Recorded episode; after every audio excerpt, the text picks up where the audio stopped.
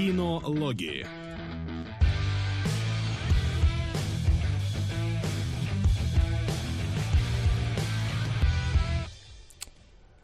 А, здравствуйте, здравствуйте, дорогие наши кинолюбители Хэллоуина, любители, ожидающие его. А я не знаю, так, почему у меня написано вопросы, не вопросы, новости. Это должно быть первое.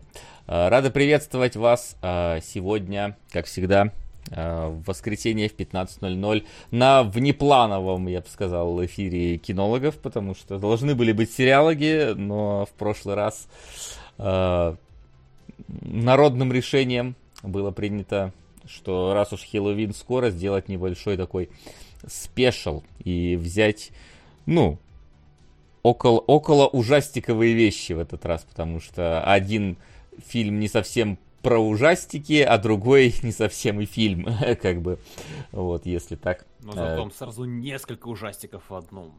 Да, да.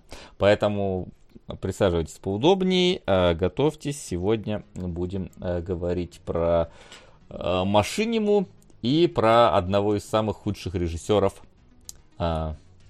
современности, наверное, неправильно говорить, он все-таки не современность. Всей истории человечества. Давай так, да. Не стоит, не стоит, да, преуменьшать эту планку. Да. А я пока сейчас разберусь с чатом, чтобы он выводился на экран. Пишешь, а что ты... немножко тиховат. Давай я проверю, может быть, это я у себя, а, конечно. Да не, может, я тебя уменьшал. Ну нет, у меня на 140%, поэтому вряд ли я тебя уменьшал. Сейчас посмотрю, может, в сейчас микшере... проверим. Микрофон имеет свойство сбрасываться. Нет, вроде не сбрасывался. Ну давай я тебя погромче сделаю. Мне, в принципе, не, мне не принципиально. Может, я чуть громче обычного. А, может, я, кстати, громче себя делал, потому что мы когда с Антоном стримили этот самый Ghost Runner, я у него был тихим. Поэтому шел микрофон. Ну ладно, так, сейчас чат, чат, чат, чат на экран надо вывести.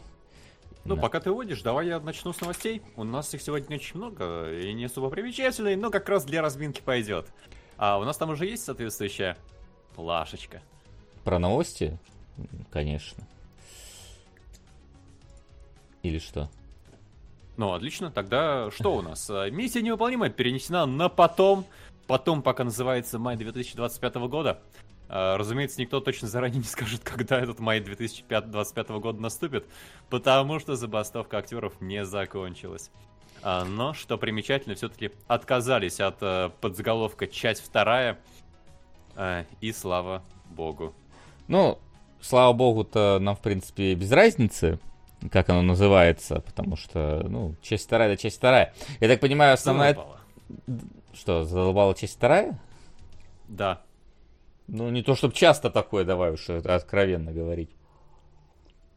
Ну, у сериальных блокбастеров что-то достаточно сейчас. Слишком часто, чтобы это перестало быть оригинальным. Ну, не знаю, не то чтобы это, знаешь, да, да, даже Мстители, вот эти вот последние, которые были, они не назывались часть 1, часть 2. А вот, поэтому тут такое. Я могу вспомнить только Гарри Поттера и, и, и Сойку-пересмешницу, или Голодные игры. По-моему, были часть 1, часть 2 или что-то такое. Вот. Поэтому, ну, не знаю. Э, не такая большая проблема. Я так понимаю, большая проблема, это основная причина по смене названия, то, что часть 1 провалилась э, в прокате. Впервые для миссии невыполнимой за последнее время. Ну, то есть там, начиная, когда уже там Том Круз полноценно начал принимать участие в производстве. Потому что она собрала что-то типа 500 миллионов при бюджете в 300. Это, ну, это не окупаемость даже. Вот, и поэтому... А, а, а обычно вторые части нередко собирают э, хуже, хуже, чем э, первые. Хотя там на диске недостаточно места для продолжения записи. Ты серьезно, что ли? А, почему у меня недостаточно места для продолжения записи? А, сейчас, секундочку, надо с этим что-то сделать быстренько. Удалю-ка я а, что-нибудь ненужное. предыдущая запись. На, например, например, например, фильм «Миссия невыполнима. Смертельная расплата. Часть 1». И какой-нибудь фантазм. Так, начать запись. Продолжаем запись. Идем дальше. Вот, внезапно. А что это у меня так мало места стало? Надо будет почистить файл, помойку свою. А, вот. Ну, что сказать, отодвинули подальше, тут как бы сложилось, так понимаю, несколько одновременно проблем. Это и незаработки фильма, это и забастовка актеров, и, и все на свете вообще. Вот, поэтому... А ты не помнишь, там сняли вообще фильм уже? э, По-моему, нет. На натуре-то. Нет, вообще. Ну, Я так что подозреваю, Крузу сколько лет уже будет? Да, что ему нормально еще, я думаю, вон там. Ну, вот сколько еще лет нормально? Ну, сколько? Как ну, попрыгает еще. Форда не дорос. В какой-то момент э, придется ему дублеров использовать. Ну, пока что вроде бегает. Ну, он такой все-таки бойкий. Так что э, там максимум, я думаю, только какие-то отдельные эпизоды могли снять, и то, видимо, будут... Так, все еще тихие, да ёпрст. Погромче у себя выкрутите звук. Сейчас, подожди, я себя сделаю потише, пускай люди выкручивают. Все, вот теперь мы Да, должны наверное, быть на, себя на- просто на равных. А, вот. выкрутил, потому что я тебя убавлял. Да. Вот, все, должно быть нормализовано. Короче, ну пусть снимают. Я, честно, до сих пор даже первую не посмотрел э, часть. Вот я только что удалил при вас с жесткого диска, даже не посмотрев. А, вот, и...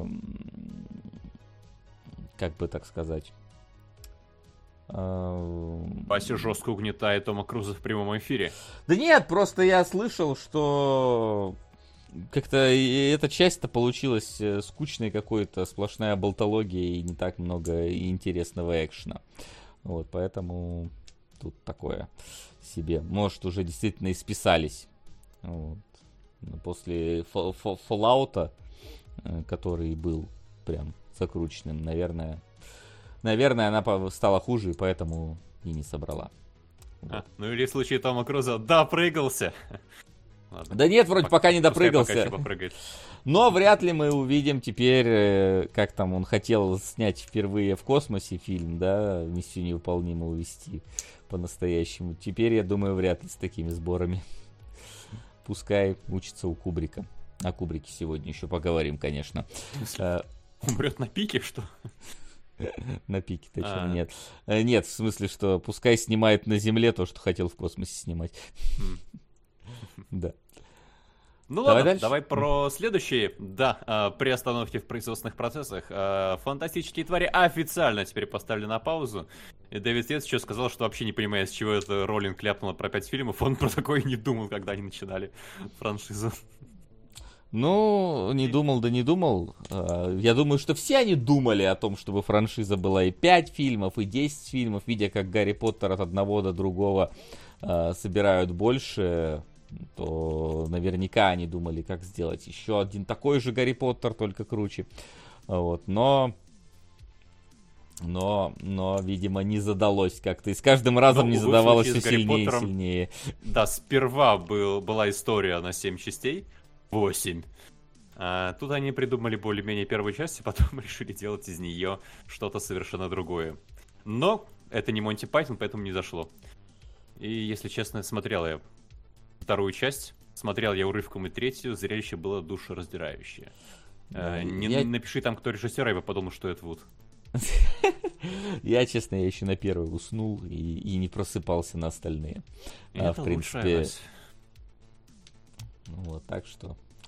Так что, ну и как бы и ладно, заморожено и заморожено. Туда ей и дорога э, всем этим фантастическим тварям, собственно. Вот. Ну и последняя... А, не, у нас, не последняя новость еще.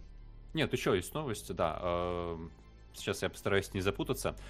А, Перезапуск сорви головы будет сделан с участием соавтора Карателя, и все это будет на Netflix. Я понятия не имею, о чем тут речь. Здесь нужен какой-то специалист по сорви голове и Карателю, наверное. Насколько это вообще похожие штуки, насколько это хорошо или плохо. Ну, вообще хорошо, потому что я смотрел «Карателя», э, если там имеется в виду, нетфликсовского х- «Карателя». Он как бы... Да. Если честно, был немножко не таким, которым я его ожидал, потому что я ожидал, что каратели будут ходить и бить всем лица, вот, но оказалось, что это сериал про ПТСРного мужика, который ходит и переживает по этому поводу. И только второй сезон там они накрутили больше экшена, и он стал больше карателем, э, которого все в целом хотели видеть. И в чем... Че, короче, что было хорошо в «Сорви голове» нетфликсовской? Это бои. Э, Ну, понятное дело, что там еще все остальное, но как бы бои там ставили и каскадеры, и поэтому все было зашибись. В Карателе во втором сезоне уж так точно бои тоже ставили каскадеры, поэтому если подход такой же, то для сорви головы это хорошо. Вот, непонятно только, что его там перезапускать э, повторно, потому что, ну, был уже вроде хороший сериал, всем нравился «Сорви голова». Вот, но... Ну вот. Короче, вот такая вот история. Ну, видимо, э, поклонники супергероики могут порадоваться, да, действительно. Я много хорошего слышал про э, сорви голову. Сорви голову, как это вообще должно склоняться? Да, а, по, так как что... хочешь. вот. Послушаю, что будут говорить про перезапуск. И у нас есть э, регулярная, нелюбимая, но важная рубрика «Некрологи». И в этот раз мне попадает Мэтью Перри, известный всем по сериалу «Друзья», который буквально, буквально в эти выходные, э, увы, туда попал. Ну, что сказать. Умер и умер, как бы что-то, что еще добавить. Я, если честно, э, как вы знаете, особо друзей не люблю как сериал, вот, и не смотрел, и поэтому, ну, как бы, народ плачет, но для, для многих это был знаковый сериал, но, как бы, жалко, молодой еще, ну, относительно молодой еще, то есть... Шумерка молодой, сколько ему, 56 лет, кажется, 54 было. или 56, 54. да, что-то такое, ну, что сказать. Тут кроме как умер и умер, ничего не сказать. Ну, что поделать. Ну, что... давай к чему-то более э, позитивному. Давай, да. Жняковому. У нас есть трейлеры, некоторые даже новые сегодня. Ну, не так Все... много новых. И, в принципе, не так много трейлеров, поэтому э, давайте быстренько. Убийца, э, или как там, на, наемный убийца. Да, убийца, киллер, э, Дэвид Финчер, М- Майкл Фас- Фасбендер, э, тот Хитман, которого мы заслуживаем, я надеюсь, наконец-то. Но в целом, ну, как бы, второй трейлер вообще что-то новое добавил. Там, по-моему, даже кадры в большинстве из первого. Ну, по-моему, я сейчас, опять же, это такое мое воспоминание, учитывая количество трейлеров, которые мы смотрим, э, я не помню. Был в первом э, фильме, самый, ну, в первом фильме, господи, в первом трейлере диалоги хоть какие-то за рамками трейлера? То есть мне казалось, что там он чисто был визуальным под музыку.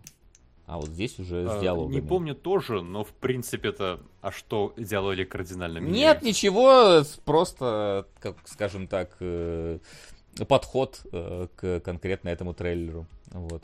Поэтому тут как-то более сюжетно пытаются его показать, но в целом э, не скажу, что он как-то по-другому ощущается, если честно, этот трейлер от, от прошлого, где тоже все было вот как-то под, под музыку синхронизировано, где главный герой ходил там круто, круто подготавливал убийство и так далее. Ну и как бы Финчер интригует э, и все остальное, собственно, тоже. И уже вот-вот, по-моему, там в октябре оно вот сейчас в кинотеатрах в отдельных, как обычно, и, по-моему, 10 ноября уже выходит, поэтому уже скоро и посмотрим, собственно. Возможно, хороший будет повод записать спойлер-зону. Вообще. Фильм любопытный не, по-прежнему, да. Не проблема. Так, ладно, с этим по трейлеру более-менее все понятно. Вот «Оставь мир позади» э, вызывает вопросы. Фильм от создателя Мистер Робота. Э, по завязке сначала то ли сбоит, то ли восстает искусственный интеллект. И вот дальше наступают вопросы. Ну, там не совсем так. Там же тебе показывают, что семья въезжает в один дом, а к ним в этот же дом въезжает другая семья. Вот, и они друг другу не доверяют. То есть, да, там... судя по всему, из-за того, что что-то есть, пошло не так. Я, я честно, я ожидал, что это будет, ну, поначалу, когда трейлер только закручивался, что это будет какая-то история по типу, знаешь, когда там соседи вдвоем Ирония пытаются... Судьбы? Ну, почти, да-да-да. То есть, типа, что-то типа... помню, такой был фильм «Дюплекс», или «Дуплекс» назывался, где сдвоенная квартира, и тоже там уживаться пытались между собой э, новые старые эти самые жильцы. Вот, я думал, что это будет такой немножечко сатирическая какая-то история. Но потом, да, она там раскручивается до того, что какой-то чуть ли не глобальный апокалипсис. Вы, кстати, недавно э, вспоминали, э, была история про господи, я, я вспоминали, какой сериал хотелось бы про, продлить, и, я сказал, что Юрихон, потому что история была про то, что там маленький городок внезапно происходит на фоне ядерный взрыв, и город не знает, что происходит, им приходится как-то выживать и учить не, в вот этой вот атмосфере неопределенности. Здесь как будто бы тоже создается такая же условие, то есть все выключено, никуда ехать нельзя, и они вот в этом вот доме, еще с непонятно какими людьми, вот какая-то такая тоже атмосфера неопределенности, как будто через трейлер тоже пере, передается. Только в уменьшенном масштабе, конечно в этом плане. И вот насколько глобально вообще пойдет вот это вот э, развитие, будет ли это вот э, действительно какая-то камерная история про то, как... Э, что, короче, будет ли это что-то типа мглы, или это что-то будет типа войны миров, то есть вот в какую сторону вот эта история качнется. Пока Я бы еще кажется, задал направление мгла. явления Шьямалана, только здесь не пчелы или кто там все поломали, а, а компьютер. А Тесла, да. Причем это явно какой-то, ну, видимо, про прогрессивный городок. Заметь, там, там вот эти вот только Теслы стоят на дороге и больше никого.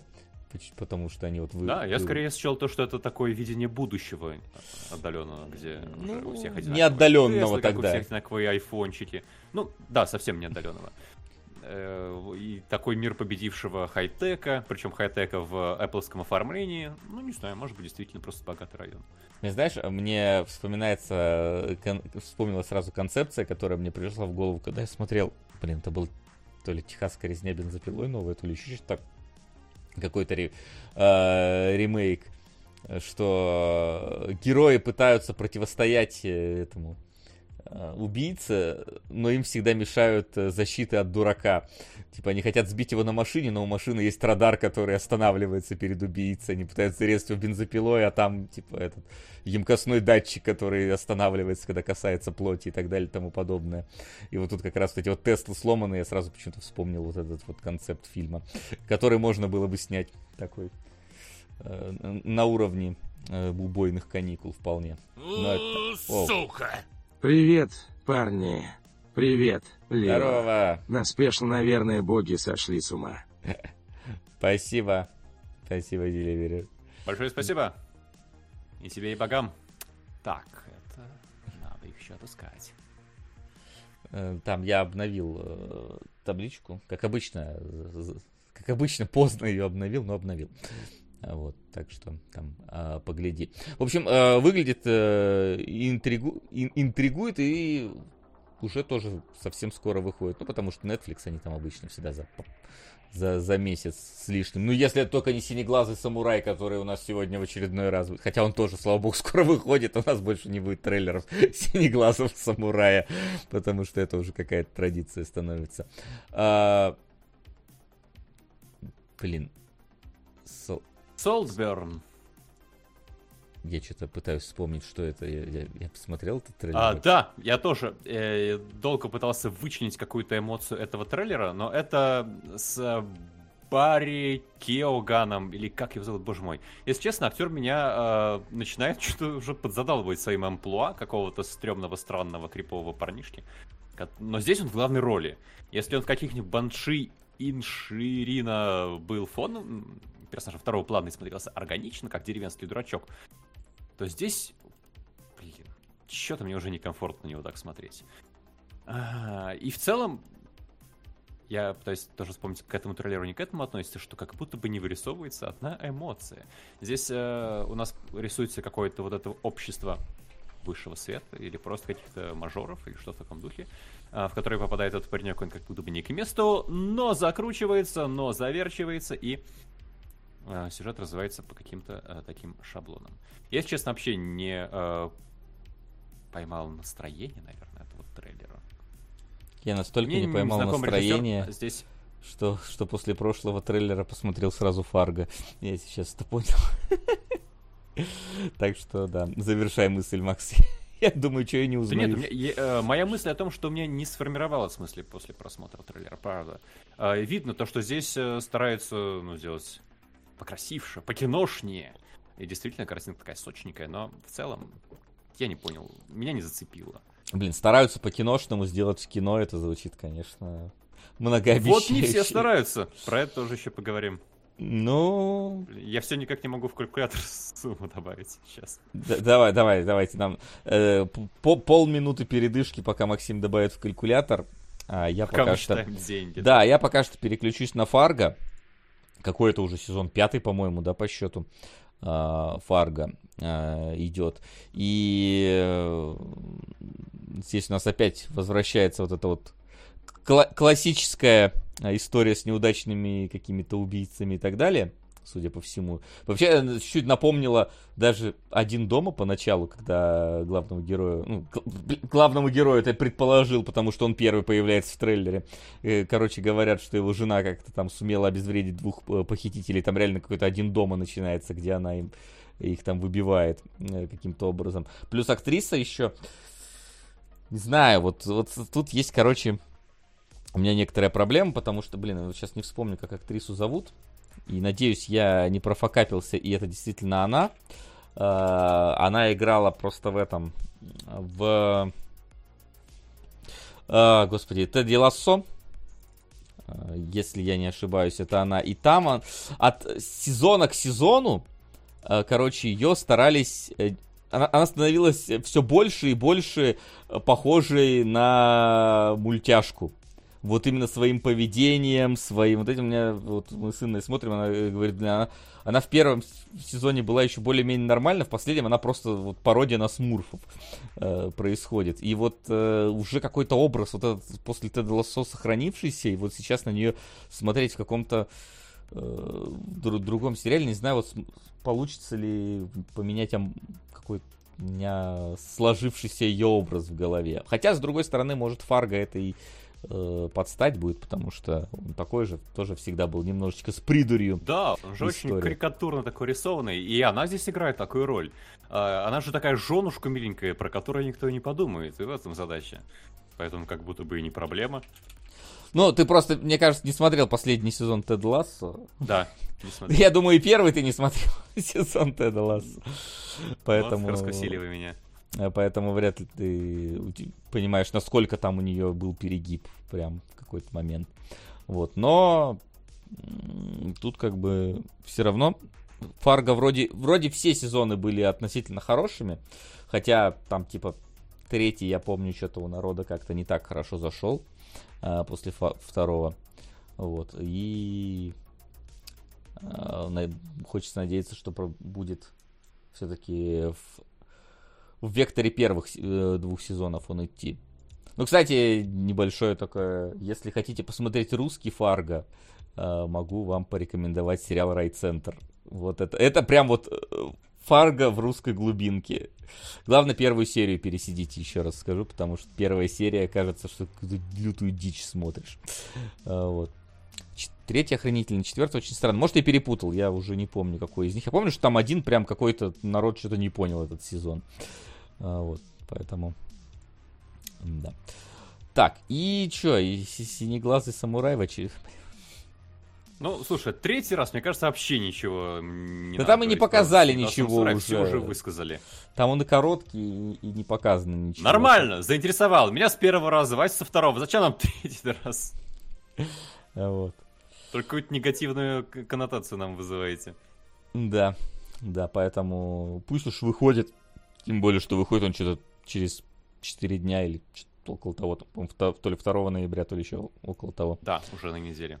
Так что да. Но у меня сейчас другое, э, скажем так, в приоритете будет. Так что об этом тоже сейчас скажу. Поэтому я думаю, давай быстренько закончим с трейлерами. Сегодня их уже немного.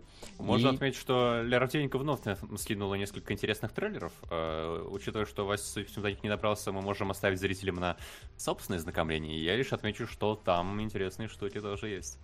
Ну, ты можешь про них что-нибудь сказать, если у тебя есть про что, что про них сказать, потому что я, честно, сегодня вообще потерялся в делах и еще Ну, давай я выделю то, что залезть. меня заинтересовало. Там э, трейлер фильма «Последняя...» э, Как там? «Последняя сессия э, Фройда». Фройда э, с Антони Хопкинсом, со знакомыми лицами из моего любимого Вавилон Берлин.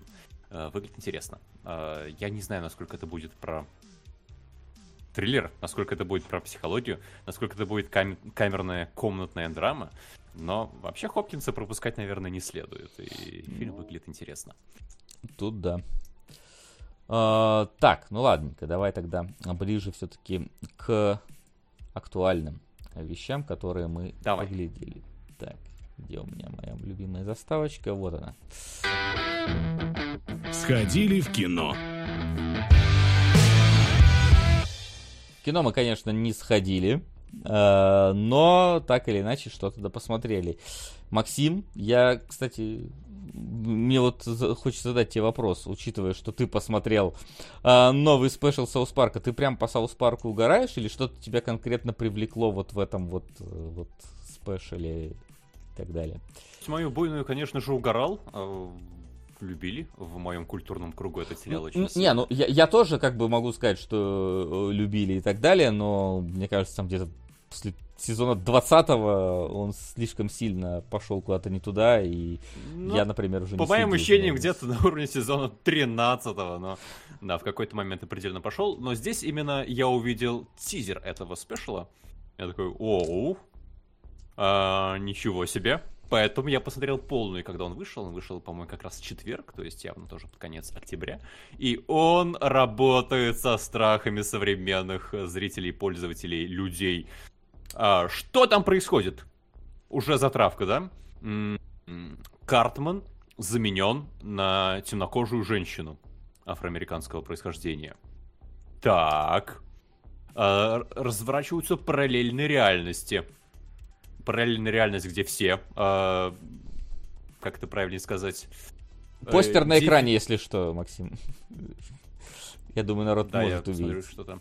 Да, дум- все персонажи это диф- диверсифицированные или дифи- диверсификационные женщины из современного Netflix и Диснея. Но тут еще есть линейка о том, что в Дисней, в компании, пропала Кейтлин Кеннеди.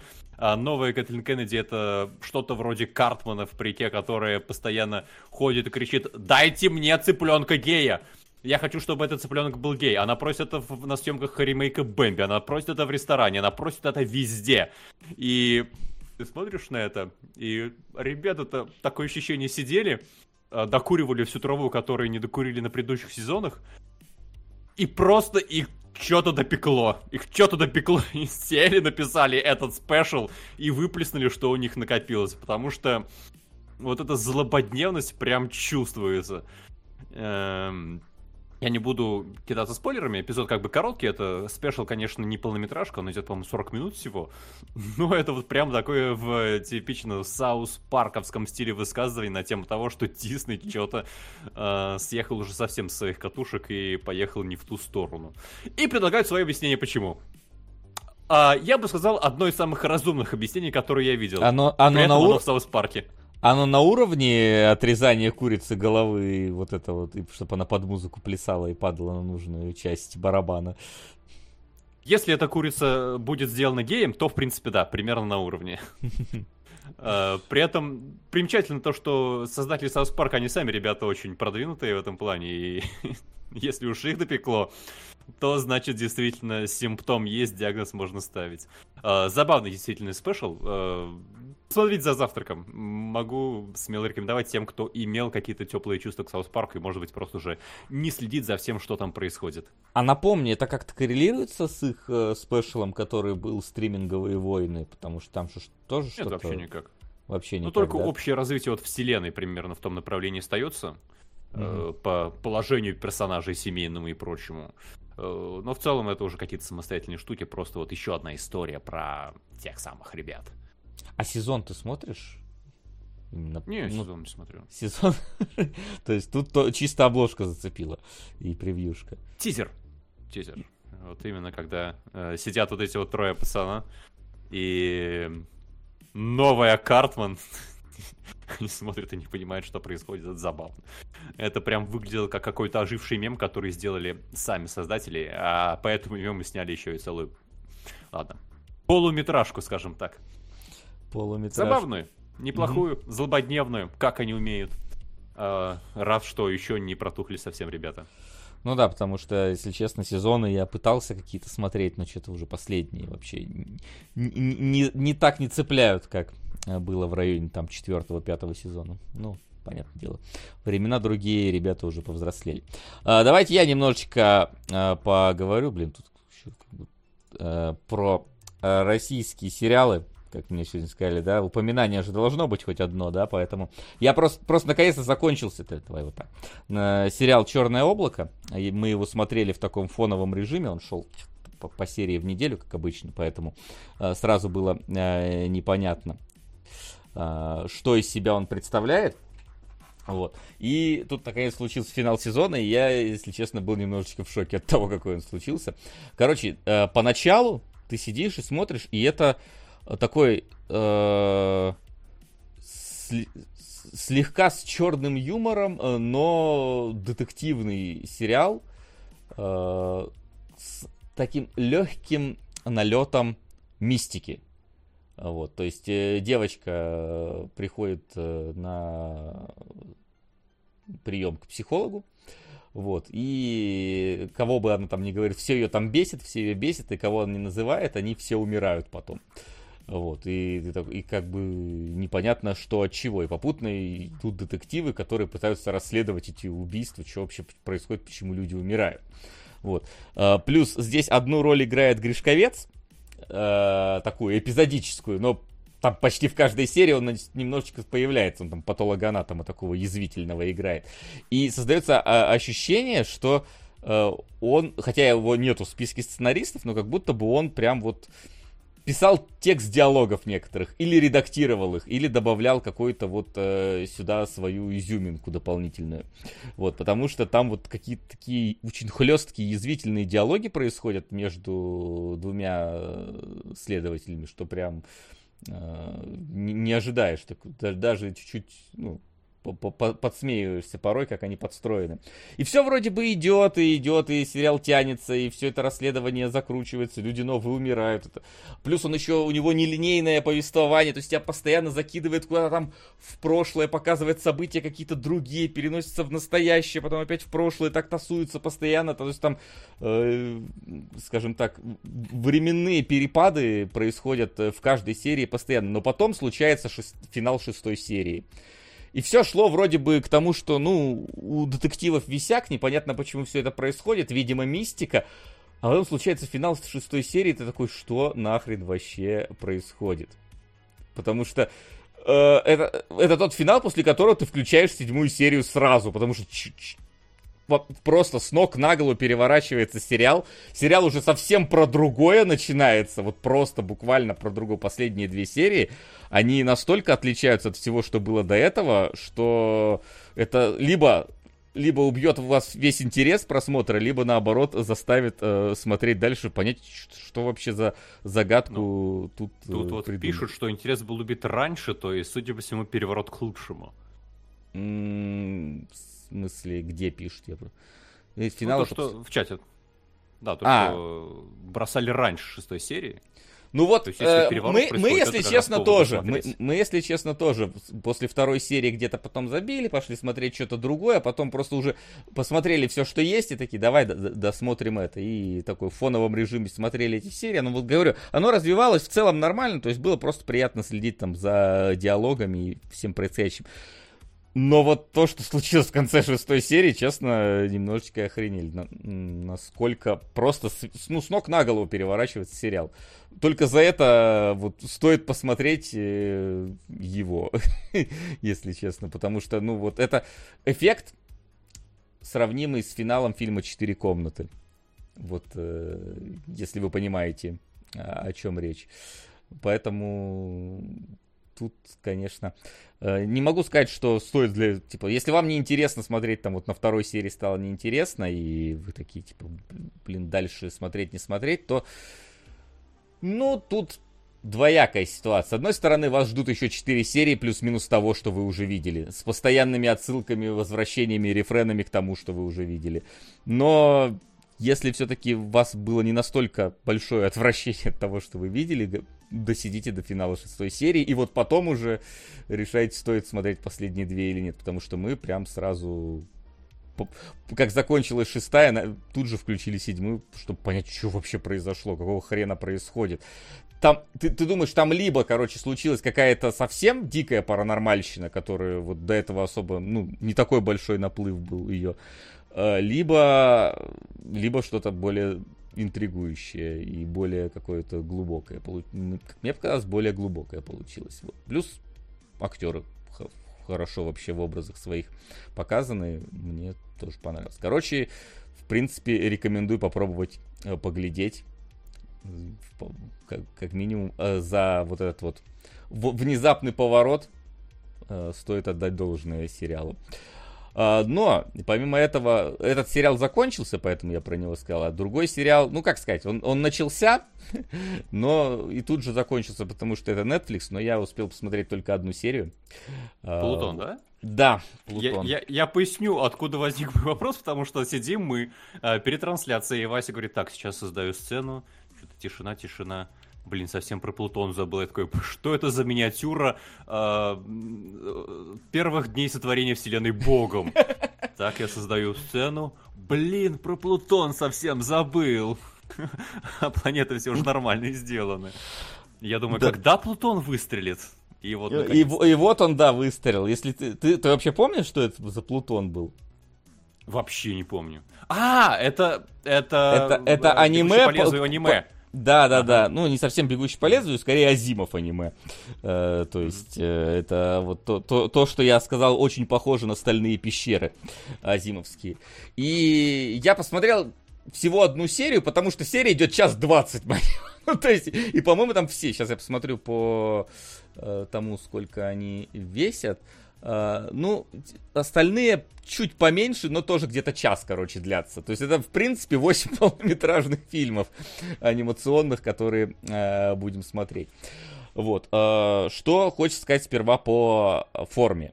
По форме это очень хорошо нарисованное аниме с толиками 3D, но в основном вручную нарисованное. Выглядит этот мир, конечно, не таким необычным, как э, какой-нибудь там, не знаю, психопаспорт там, например, да, то есть это не вот такой яркий супертехнологичный киберпанк, это скорее, знаешь, типа, ты смотришь на обычный мир, но тут есть роботы иногда. То есть не, он такой очень-очень приземленный, по крайней мере, в основных каких-то вещах, но внезапно там робот раскрывает себя, у него шесть рук, он на джетпаках улетает вверх и с кем-то там дерется в небесах. Вот, на всем этом. Но, э, во-первых, э, я думал, что 8 серий учитывая, что каждый идет час 20, э, ну там час 20, час, э, вот, э, то это будет 8 отдельных историй расследования. Но судя по всему, нет, потому что в первой серии ничего не закончилось. И первая серия, она вообще наполовину не состоит из э, того, что э, ты ожидаешь увидеть. То есть у нас есть детектив, э, который э, расследует, э, вот что он там конкретно расследует, пока понять сложно. Короче, по, по, там появляется э, некий убийца, который убивает и, и роботов, и людей, и, судя по всему, это робот, а роботы не могут убивать людей, потому что, ну, ты понимаешь, собственно, законы робототехники и все такое прочее. Там они немножко не совсем азимовскими называются, но идея такая же, и тут явно видно, э, куда оно вдохновлено. Вот. И у тебя детектив, причем робот, вот этот вот главный герой, но он очень человекоподобный робот. И вообще тут роботы как-то несколько, ну, странно показаны, потому что тут у тебя есть э, семьи роботов, которые пытаются... Сука! Оп. Давно меня не было. На сериал на грани. Жать его не продлили. Спасибо. Спасибо, Ас. Вот. Спасибо. Вот, то есть э, у тебя роботы здесь э, плюс-минус пытаются испытывать чувства. У тебя есть, э, в первой серии убивают, например, э, робота-констебля, и робот-детектив приходит э, домой к роботу-констеблю, где его робо-жена, такая, причем такая прям совсем видный робот. Если главный герой человек совсем на человека похож, но он является роботом, там прям такой типичный робот, который рис, рисует там в фильмах 60-х годов. Он такой, мэм, к сожалению, ваш муж умер, вот, э, я принес его чип с данными, вот, пожалуйста, наверное, вам не стоит его вставлять в себя, чтобы вы не видели последние минуты его жизни, там, вот это вот все. То есть, такой, почему роботов нельзя достать из них данные, построить новых, э, почему там умер какой-то супер крутой робот, который миротворец э, всех вообще стран мира, которого все любили, и его внезапно кто-то убил каким-то образом, и все, короче, плачут по смерти вот этого конкретного робота. Не, пока что не поясняется, почему нельзя этого робота, э, ну, его сознание пересадить в другое тело, почему нельзя создать такого же робота и так далее. То есть я думаю, что это, наверное, дальше будет рассказано, потому что роботы здесь реально ощущаются людьми. Ну, то есть они, это как будто бы, знаешь, вот, как вот каком-нибудь Mass Effect у тебя несколько раз, да, и они все типа живые. Вот тут роботы это просто другая раса, которая вместе с людьми там существует. Вот такое ощущение прям возникает, и за счет этого э, какие-то вот конфликты появляются. Вот. И... Э, значит, устаревший. Может быть, может быть. И ты смотришь полчаса, значит, этого детективного расследования, где герой ходит там на место преступления, что-то пытается понять, э, кто это мог быть убийца, как эти дела там связаны между собой. А потом просто 40 минут вообще другой истории, просто другой истории про, э, про Генку Воробьева, потому что по-другому я этого персонажа назвать не могу.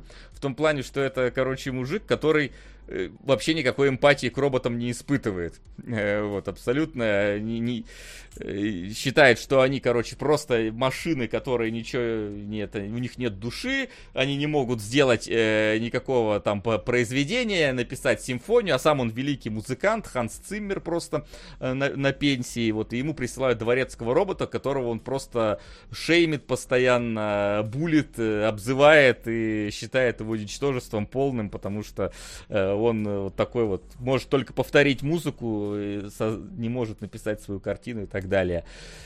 Но потом там, типа, за 40 минут вот этих вот, которые ты смотришь за, вот их э, совместным там проживанием, это буквально уже просто вот эта супер камерная уже начинается история, где вот у тебя только есть этот слепой композитор, блин, и вот этот робот, который э, ему прислуживает. Только они и больше никого в этой истории. Как этот композитор внезапно э, там проникается роботом, ну, там вообще там, как обычно, закручивается история из прошлого этого композитора и робота, который был боевым роботом и убивал себе подобных ему теперь в ночами кошмары снятся про то, как он э, 10 тысяч других роботов убивал, и в итоге он там жертвует собой, чтобы спасти своего вот этого хозяина, а тот только к нему проникся. Короче, там сразу начинается вот это вот японское давление эмоций и прям рабочее.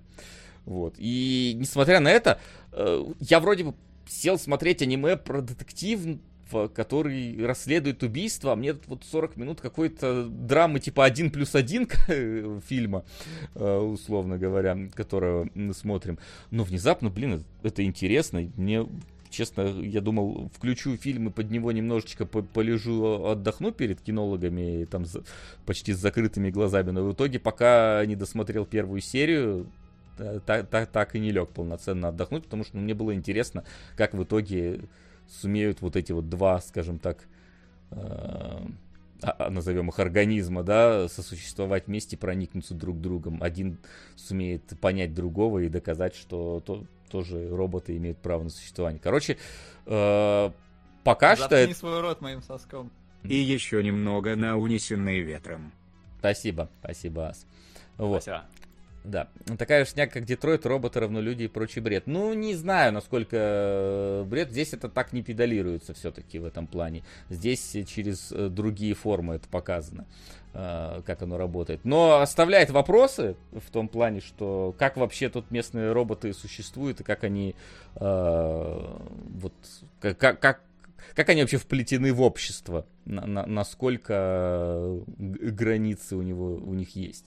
А, Здесь есть... скорее возникает обратный вопрос от Генки. Ага. Если роботы настолько люди, что им там сны снятся, да?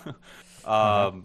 а чем они от людей-то, собственно, отличаются? Потому что вот возникает ну. диссонанс обычно, что зритель смотрит, вы что, не понимаете, что вот эти роботы, они ну, в точности как люди? А такие, нет, это роботы, мы будем относиться к ним как к пылесосам.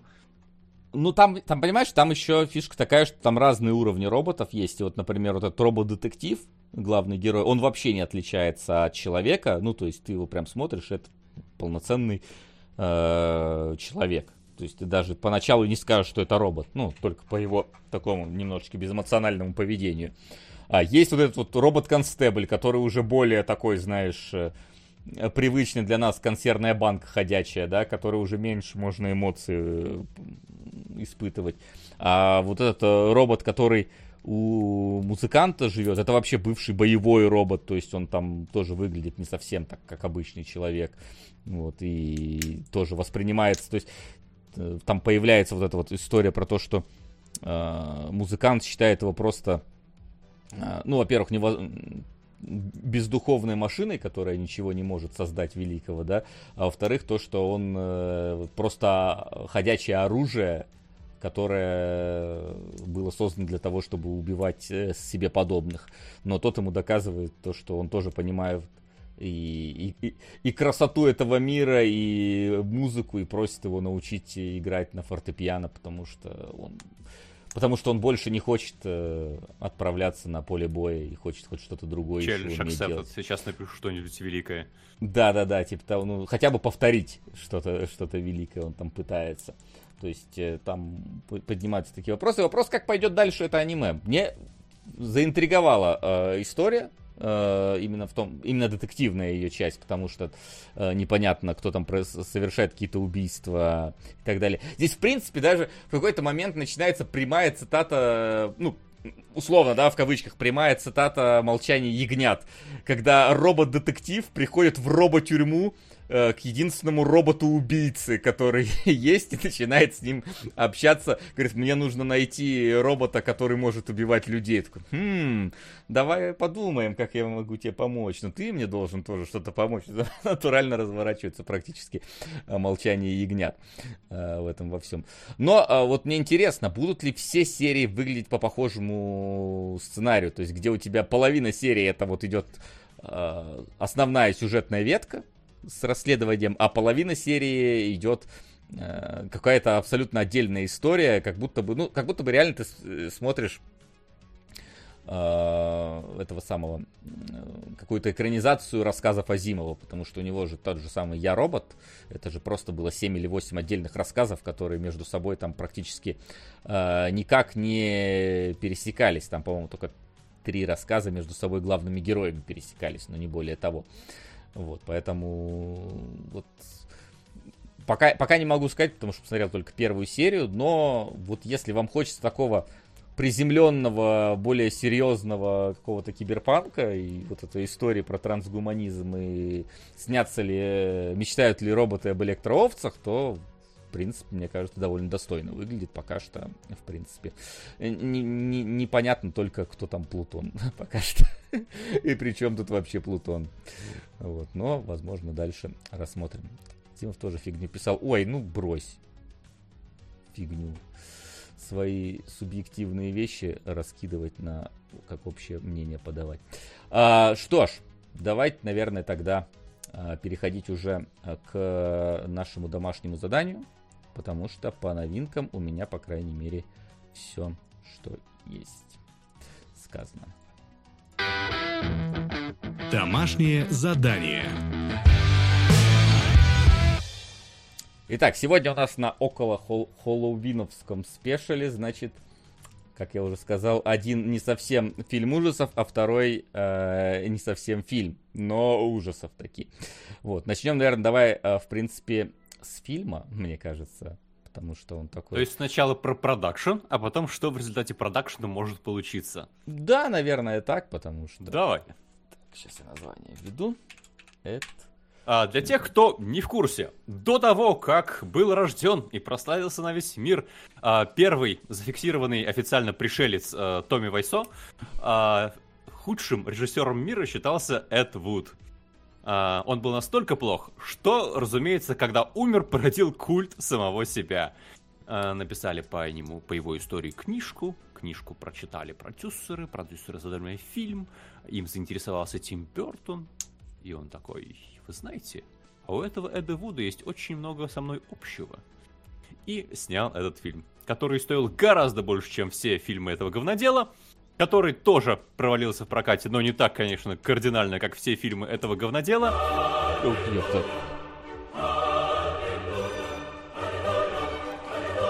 Что пугать-то? Только так и надо пугать. генетической опера. Не отговаривай. Окей, спасибо, Деливерер. Спасибо. Да. Я, кстати, ну я, по-моему, уже говорил, что я видел только эту версию, которая с Джудом Лоу. Э, как она называлась? По-моему, она, по-моему, Рипомен называлась. Потрошители. Ладно, не помню, как она точно называлась. Спасибо. Пос посмотрим теперь первоисточник, так сказать. Ну, если это мюзикл, его-то я смотрел. А, ну, это мюзикл. Вот, э, э, это как раз мюзикл, я так понимаю. Mm-hmm. А вот тот был э, просто фильмом. Вот. И почти ничего общего не имеют. Ну, а, они идею, по-моему, общую имеют, разве что. Но да. Вот. Что ж, так, на чем ты остановился а, по поводу Эда Вуда? А, не том, собрал как, собственно, денег. Да. дошел Тим Бертон до того, чтобы снять этот фильм, и вот он есть. Я сразу скажу, что я смотрел его достаточно давно, и у меня было прям твердое убеждение, что в нем снимался Винсент Прайс который был э, Лугоши Тима Бертона. Но Винсент Прайс снимался в других фильмах Бертона, здесь а, нет, э, Майк, Майк Ландау, кажется, э, это играл. У меня было ощущение, как ты помнишь, в прошлый раз, что Кристофер Ли снимался здесь, в этом фильме, но тоже я не угадал. вот потому что я его тоже смотрел один раз, когда-то очень давно, типа где-то году там в тринадцатом или около того, потому что честно не помню даже почему. Э, по- по-моему, знаешь, э, что-то типа после того, я опять же, это года не помню, поэтому точно не скажу, но я посмотрел, был э, Хичкок фильм с этим, с кем, с Хопкинсом, по-моему, как раз и был, или с кем, про, Хичкока, э, байопик. И я что-то... И мне он так понравился тогда, что я захотел посмотреть еще какой-то байопик и решил посмотреть байопик Эда Вуда. Скажем так, от, от, от одного к другому скачок, конечно, интересный получился, но я где-то вот буквально там рядышком посмотрел. И, ну, как бы... Э, Хичкок мне тогда понравился больше, хотя у Вуда все-таки было больше с точки зрения какой-то закоса под э, фильмы тех времен. То есть больше именно с точки зрения визуала каких-то визуальных отсылок. Вот. И сейчас, получается, во второй раз э, я это поглядел. Э, и я такой... С одной стороны, вроде бы прикольная история, с другой не настолько какая-то вот цепляющая для меня она в итоге показалась, что э, какой, какой вывод, особенно в финале, я должен был сделать относительно этого фильма, можем, наверное, ну, обсудим, наверное. Но пока что. У нас есть э, э, Эд Вуд, у которого все не очень хорошо, и нам в основном показывают здесь, как он пытается заполучить возможность снимать фильм мечты. Причем фильмы такого не, а, как бы так сказать, очень проходной категории. Даже еще до того, как он их начал снимать, он, в принципе, ходит по студиям какой-то вот э, C- класса категории фильмов. То есть это, с одной стороны, показывает нам еще, как работает Голливуд. Мы привыкли к тому, что Голливуд это вот, ну, вот, вот серьезный продакшн, большие студии, ну, либо какие-то такие средненькие студии, которые снимают э, более-менее такой там, или там авторское, или такое плюс-минус проходное кино. Но вот здесь, когда Эд Вуд приходит э, к местному какому-то э, вот этому э, кинораспорядителю, ну, продюсеру, да, который говорит, блин, я уже постер для фильма приготовил, э, говорит, а фильма у меня нету, но мне надо под этот постер, мне нужен фильм. Короче, за три дня с тебя сценарий, и тогда я даю тебе там 5 тысяч долларов, снимаешь на него фильм, мне надо, чтобы фильм был за три месяца готов. То есть, э, такое, знаешь, совершенно, э, вот, э, просто, э, когда а тебе говорят про Голливуд, это, да, это фабрика грез, это вот мы продаем мечты, это про творчество, про э, художественное видение автора. А здесь такой прям супер мега коммерческая история вот в этом во всем. То есть никакого э, творческого посыла у продюсера вообще нету. То есть тут чисто надо вложить деньги, чтобы они принесли просто там какой-то процент дохода от этого все, продать права и делать э, трэш дальше. То есть вот э, даже часть не в этом, не, мне кажется. Не Очень просто перенести на наши реалии. Мы продали Netflix пачку фильмов, просто пачку, вот на вес. И э, есть идеи. У нас есть фильм, где э, мужчина становится женщиной, комедия, давай. Э, и не успели снять. И тут приходит вот этот Вуд, который говорит, вы знаете, а я вам сниму такой фильм. Что у вас есть? У нас есть постер, вот который мы продали Netflix. Давай! Нам главное, чтобы он шел э, полтора часа, все остальное решает сам. Главное, выдай нам полтора часа какого-нибудь фильма. Я вам все сделаю, говорит Эд Вуд. Идет и снимает так, что даже с такой задачей фильм по Netflix проворачивается по каким-то там, не знаю, закрытым ссылкам, не попадает ни в какие подборки и на главное не появляется даже близко. Так, сейчас да, давай я а, нам сервер сменю, потому что ты немножечко, у тебя камера подвисает сейчас. Посмотрим, давай. Ис- исправится ли это. Вроде сервер где-то поближе должен быть, что и надеюсь, это пройдет. Да, но в реалиях Голливуда 50-х это у нас категория B и C movie. То, что на самом деле, как многие говорят, спасло американский кинематограф, когда они снимали не только вот дорогие фильмы, которые могли проваливаться, но и просто потоком валили всякого ширпотреба, зачастую в стилистике sci-fi, монстров, э, всего вот такого.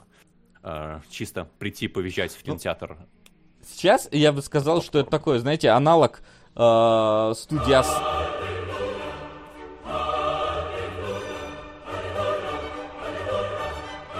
Санек, Саня, Саня, ты че? 1500 на оперу.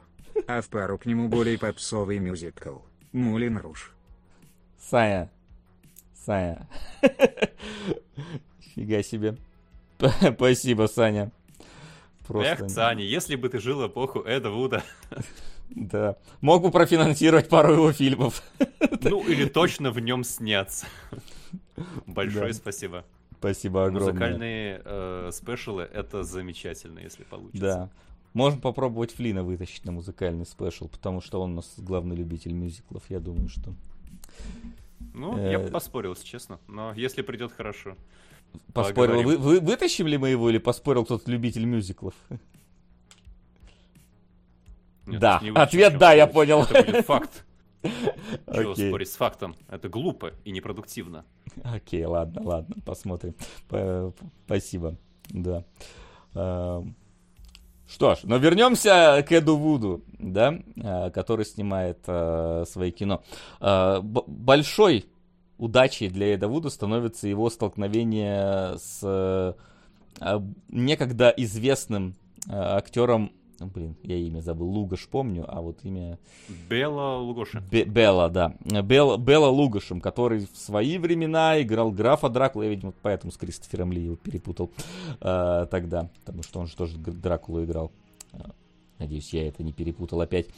Э, вот. И тот уже вышел в тираж, его уже никуда не приглашают, но для Эда Вуда это же, блин, это звезда, он же смотрел эти фильмы с ним, и он предлагает, э, как, как ты знаешь, там, да, вот эта вот история про то, что э, приходит там э, к президенту парень и говорит, я готов там выдать э, вашу дочь за сына Билла Гейтса. О, ничего себе, у тебя есть такая возможность. Да, он приходит к Биллу Гейтсу и говорит, у меня есть дочка президента, у вас есть сын для нее там и так далее. Вот Вообще так. вроде бы это нормальная продюсерская деятельность. Ну, да, да, да, то есть такая прям э, в, в вакууме практически. То есть он приходит и говорит, у меня есть звезда.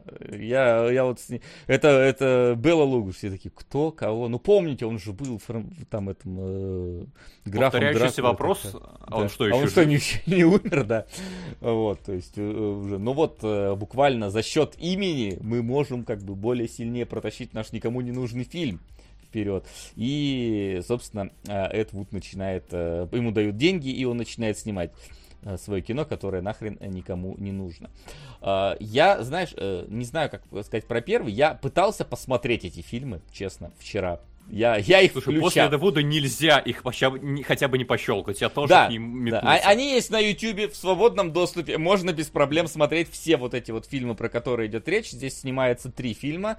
Это э, получается Глен и Гленда. Глен и Гленда. Потом да. Э, невеста, невеста Атома, монстр. невеста монстра. монстра. И последний план да. номер план 9 из открытого космоса, самый космоса, известный. Да. Кстати, у нас в табличке есть э, гей так, ладно, бан Максим. Из открытого Максим, космоса. давай без этого. Просто бан из открытого космоса. Возможно, это план 9. План 9 секретен, поэтому кто знает, это бан тому. Поэтому, может, это про план 9 из открытого космоса. Что ты сразу говоришь? Мы не знаем, что там скрыто. Если бы мы знали, что это такое, мы не знаем, что такое. Ну, а, я, да, я попытался э, посмотреть эти фильмы, но, разумеется, недолго. Э, потому что они ничего из себя не представляют. Но насколько же интереснее их смотреть, когда ты знаешь всю подноготную вот этого всего. Потому что э, вот когда э, в первом фильме, а вот этот Глен и Гленда, это про э, мужчину, который хочет одеваться в женское. Ну, то есть, и, там, меняет пол. Э, это уже в интерпретации Эда Вуда. Изначально да. это вот проходная комедия, ха-ха, э, женщина стала мужчиной, или там мужчина стал женщиной. По постеру непонятно, могут быть обе трактовки. А, да, но, но... Эд Вуд это какая-то. Вот, э, это единственная личная история в каком-то смысле Эда Вуда. Ну, по крайней мере, как нам подает это фильм, потому что он э, понимает, что тоже вот у него есть такой скажем так, Бзик, он тоже любит одеваться в женское. А, по крайней мере, ну, опять же, фильм нам это преподносит так, что он действительно этого хочет, и это вот его способ самовыражения какого-то, что не очень-то нравится его девушке, которая за этим за всем наблюдает. У которой все кофты растянутые. Да, а, от этого. Вот, и а, вот он приглашает на эту, на роль Белла Лугаша, но так как бы еще, во-первых, они еще не такие большие друзья в этот момент. И он, видимо, э, ну, как я понял, да, он не хочет его приглашать на какую-то вот такую немножечко позорную роль, потому что, ну, как бы одеваться в женское, там, типа, порицание и, и так далее. И как раз в фильме, я так понимаю, он про то, что про э, совладание с самим собой, то есть принятие самого себя. Сука! Воу. А вот любит ли Флинн маленьких мертвых девочек и роботов-проституток? Пополам портрет малышки газеты и хищные куклы. Вот уж про Флина не знаю, э, любит он или нет это дело. Но спасибо. Спасибо. Uh, спасибо. Вот. И э, Белла Лугашу, он пытается, ну, говорит, нам, мы, мы возьмем вас на роль этого бога, который следит за всем происходящим вокруг и описывает события, которые там происходят. И ты реально включаешь Глен и Гленду, настоящий фильм. И там первые пять минут Белла Лугаш просто сидит на кресле и какую-то э, глубокомысленную, какой-то глубокомысленный монолог просто в тебя толкает. Он появляется там где-то э, всплывает, что-то еще снова говорит, потом уходит, потом перемещается в какое-то другое пространство. Потом там как-то интересно даже, мне стало интересно, как это сделано, потому что там разделяется картинка, где вот он сверху его голова, а снизу, получается, какие-то люди идут, то есть там комбинированная съемка какая-то присутствует. Но реально, фи- фильм идет типа час, Или около того. То есть он даже не полтора часа, про который Максим говорил, он идет час. И первые шесть минут это просто было Лугаш сидит и говорит, это вообще никак не связано с основным повествованием. Это просто... Это, это вот история про взрыв вертолета, короче. Просто вставленный э, э, эпизод. Ну, потому что главная эмоция Дафуда по фильму это э, Джонни Депп, он рассказывал то, что он прямо э, учился, он смотрел на людей, которые так делали, и пытался воспроизвести вот этот взгляд обожания. И он смотрел классный футаж какой-то, где-то раздобыл, я сделаю из этого фильм. И он же прямо, когда продает идеи своих фильмов, он так и наворачивает. Так, у нас есть кадр с бегущими бизонами, у нас есть кадр с осьминогом, и у меня есть друг Белла Лугуши, боже мой, да я такие фильмы с ними сделаю. И он действительно перемешивает все кадры, от которых он кайфует, и получается Блевота синевы, который мы перейдем попозже. Только блевота синевы название э, смущает, а здесь смущает содержание. Ну, э, сука. Спасибо. А, Спасибо. Вот. Да, а, здесь, знаешь, а, если типа первый фильм, а, еще в него особенно даже не хотелось мне влезать, э, смотреть, что он из себя представляет. Ну, просто потому, что это какая-то действительно там, как будто бы единственная э, полноценно личная история Эда Вуда, и она даже там на съемках в целом не особо показана как-то особенно. То вот, да э, ладно! А то, что, в смысле, тебе не понравилось, как там продакшн показан, Глена и Гленда? Как они на улице снимают, как они от полиции бегают? Не, когда... не, а, а, я, знаешь, с точки зрения того, как это в фильме все выглядит, э, то есть в, в, в ориги, оригинальном, так сказать, потому что да, потому что я потом э, полез, ну то есть, э, чтобы вы понимали, да, когда они снимали второй фильм, э, им необходим в конце гигантский осьминог, э, который должен съесть Белла Лугаша. Э, причем где-то в океане, но они не смогли это сделать, поэтому они там какую-то лужу на, наполнили, туда стыренного со студии, значит, чучело осьминога положили, но забыли взять моторчик, поэтому он как бы просто, ну, тряпки лежат, и они такие, блин, а как, а как он будет э, Беллу Лугаш это поедать, скажем так? Он такой, ну, типа, ты возьми его вот и пытайся вот им как-то об- обмахиваться так, будто бы он тебя ест. И я такой, и мне стало интересно, как это выглядит в оригинальном фильме. И вот сейчас, так, сейчас я, подождите, настрою, э, а, где это у меня все есть. Я даже специально сходил и записал э, кадры, кадры, кадры, э, чтобы вам было, так, сейчас сделаю огромные значки, чтобы понять, чтобы вы сами определили, где какой фильм. Ну, тут будет легко, конечно, понять по качеству картинки, но тем не менее. Вот будет сейчас угадайка, какой фильм я показываю. Вот это, вот это, вот, вот этот фильм, значит. Так, надо, надо повтор включить, чтобы оно зациклилось. Э, э. Плеер, повтор. Бесконечно. Вот, вот, это вот замечательный кадр э, борьбы с гигантским осьминогом. И вот у меня кадр борьбы с гигантским осьминогом. Какой из них из какого фильма? Это вот как бы вам э, задача, пока они тут на, на фоне будут э, крутиться. То есть э, я ну, прям я офиге...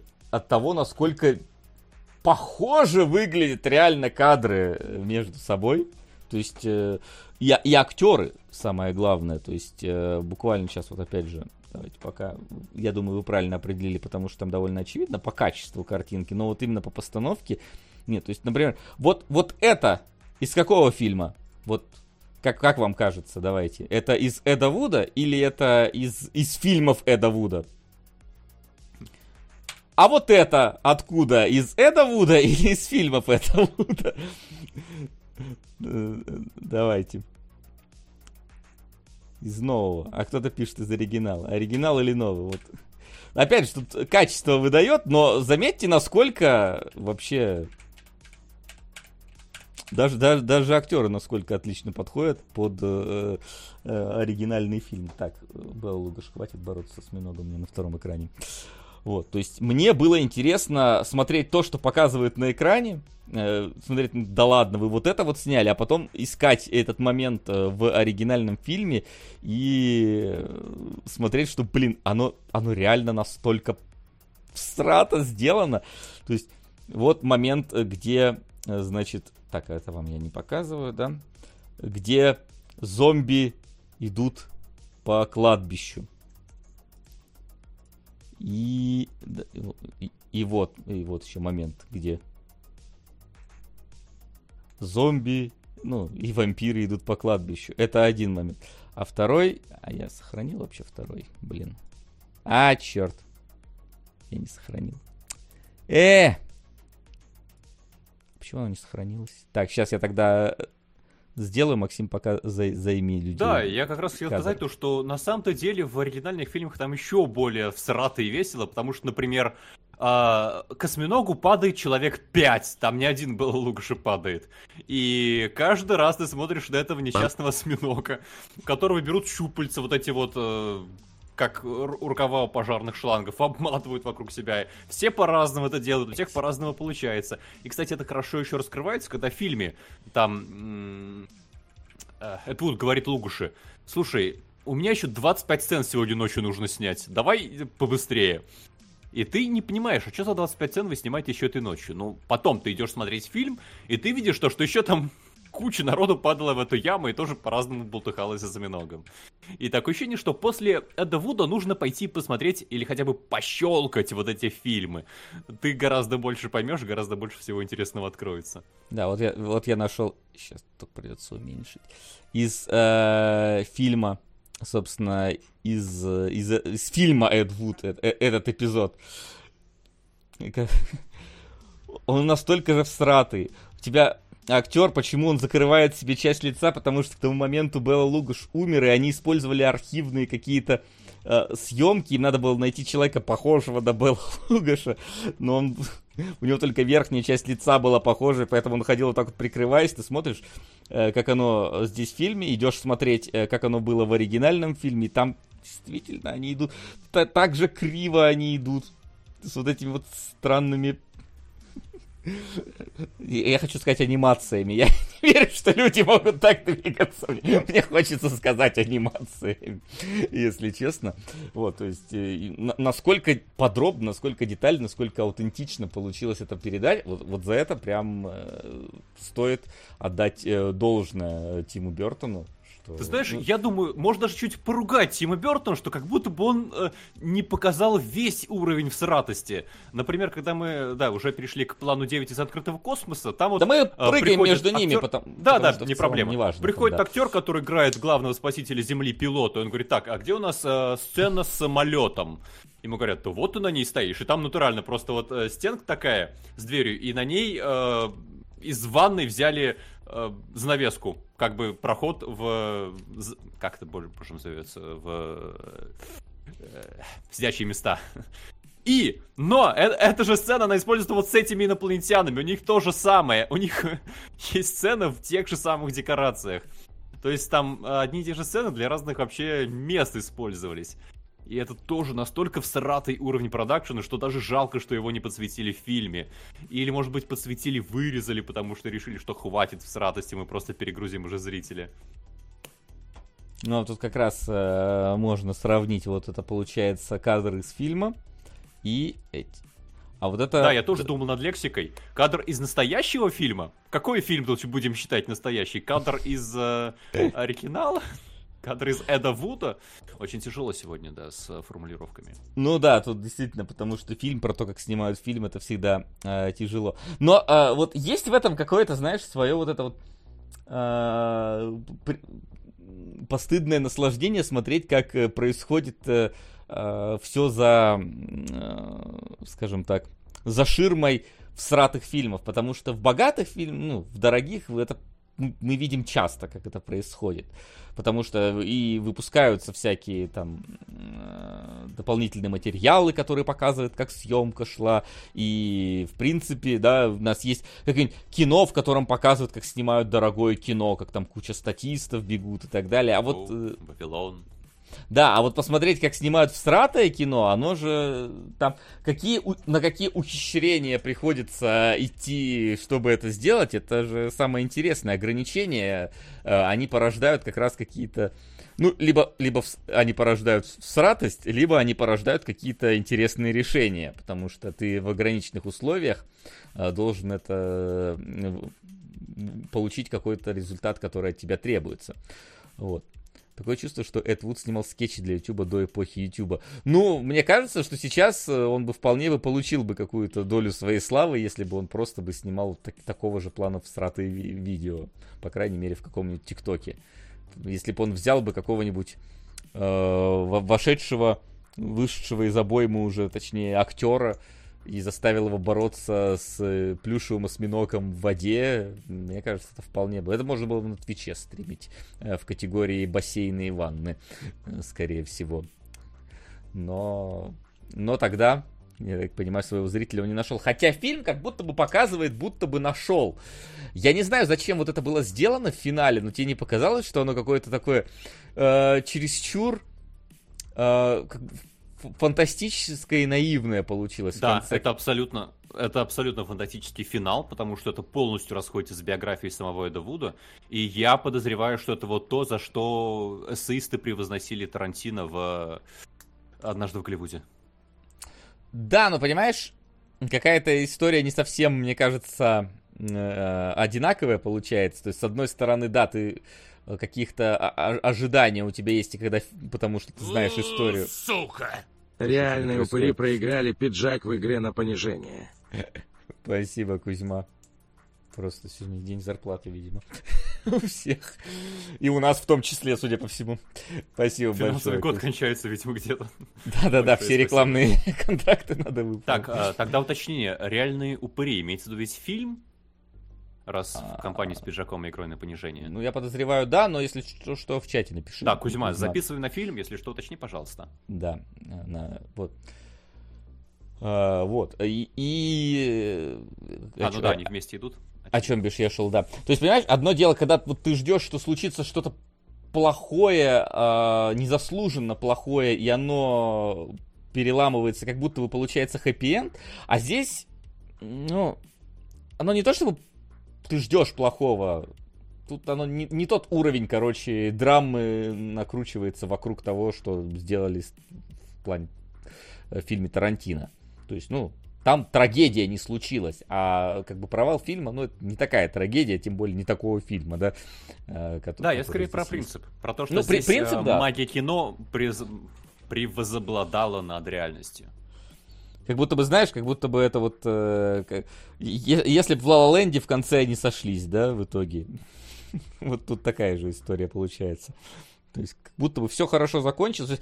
Э, если вы не видели фильм, да, он снимает план 9 из открытого космоса, вот этот вот, э, он показывает его э, в кинотеатре на большой премьере, там полный зал, и он выбегает из зала радостный, что все здорово, все прошло, и он вместе со своей новой возлюбленной они делайте уезжают. предложение. Да, делайте предложение. машину, оттуда выливается вода, но им все равно, и они уезжают в Лас-Вегас заключать брак. Да. Но, но как бы в жизни все было не так. в жизни э, план 9 э, не, не получил хороших оценок и провалился в э, прокате.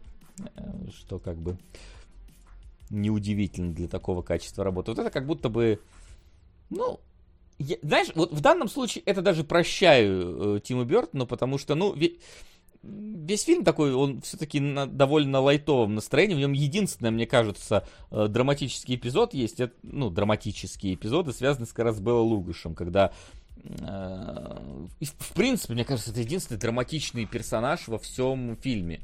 Потому что Эд Вуд, он вот э, всегда какой-то живчик, всегда, в принципе, веселый, на подъеме. И даже когда что-то не получается, он все равно пытается найти выход из этого, из этой ситуации. Там э, какая-нибудь там вампира, которая вообще... Что это? Ты, ты, ты идешь реально гуглить, потому что у тебя есть здесь э, актриса, которую зовут вампира. Я такой, что это такое. Я пошел гуглить, и реально была актриса, которую, ну, звали Вампира. У нее было свое шоу, которое она посвящала хоррор-фильмам. А потом оно закрылось, ей надо было найти работу, и она как раз пошла сниматься у Эда Вуда в его вот в этом последнем фильме. Так вот и все вот... знают перезапуск этого шоу в виде Эльвиры, и... И она ну, судилась с Эльвирой. Штука.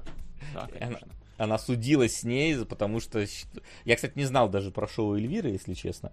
А, вот. а не, мне казалось, известна была тема. Ну, По не настолько. До наших краев еще не докатилась. Эльвира повелительница тьмы. А. А, вот. За Урал и... не перевалилась, значит. Да, еще по... за... Урал заблокировал. Скоро, скоро дойдет. Да, да, да. На флешках принесут. А, просто жду на автовокзале флешки с фильмом. Вот, и э, к, к чему я там это, э, это все вел? А, к тому, что у тебя все в целом персонажи, ну, либо относятся к этому тяпля, либо э, вот как Эд Вуд, который прям вот э, пытается, пытается делать вид, что он делает искусство, собственно. В каком-то смысле можно сказать и да, потому что ну, все-таки искусство в глазах смотрящего, да, как красота э, видится. Но вот Белла Лугаш, ты смотришь на абсолютно разбитого актера, который доживает свои последние дни в вот этом вот каком-то там зачуханном доме. Он наркоман, это тебе показывает, то, что он подсел на морфий. Э, вот, причем у тебя же, э, ты понимаешь, что, скорее всего, на морфий подсел, наверное, после войны. И у тебя же даже и Эд Вуд тоже был на войне, у него же нет там передней челюсти, но он это, но он это показывает с каким-то вот таким вот задором, когда он там детей, по-моему, пугает, и такой, э, зубы вы, вы, вытаскивает свои. А то есть не челюсть у него, по-моему, нет, а именно зубов. Ну, зубов, челюсть, ну да, да, да, зубов, ну, в смысле, что у него искусственная челюсть там.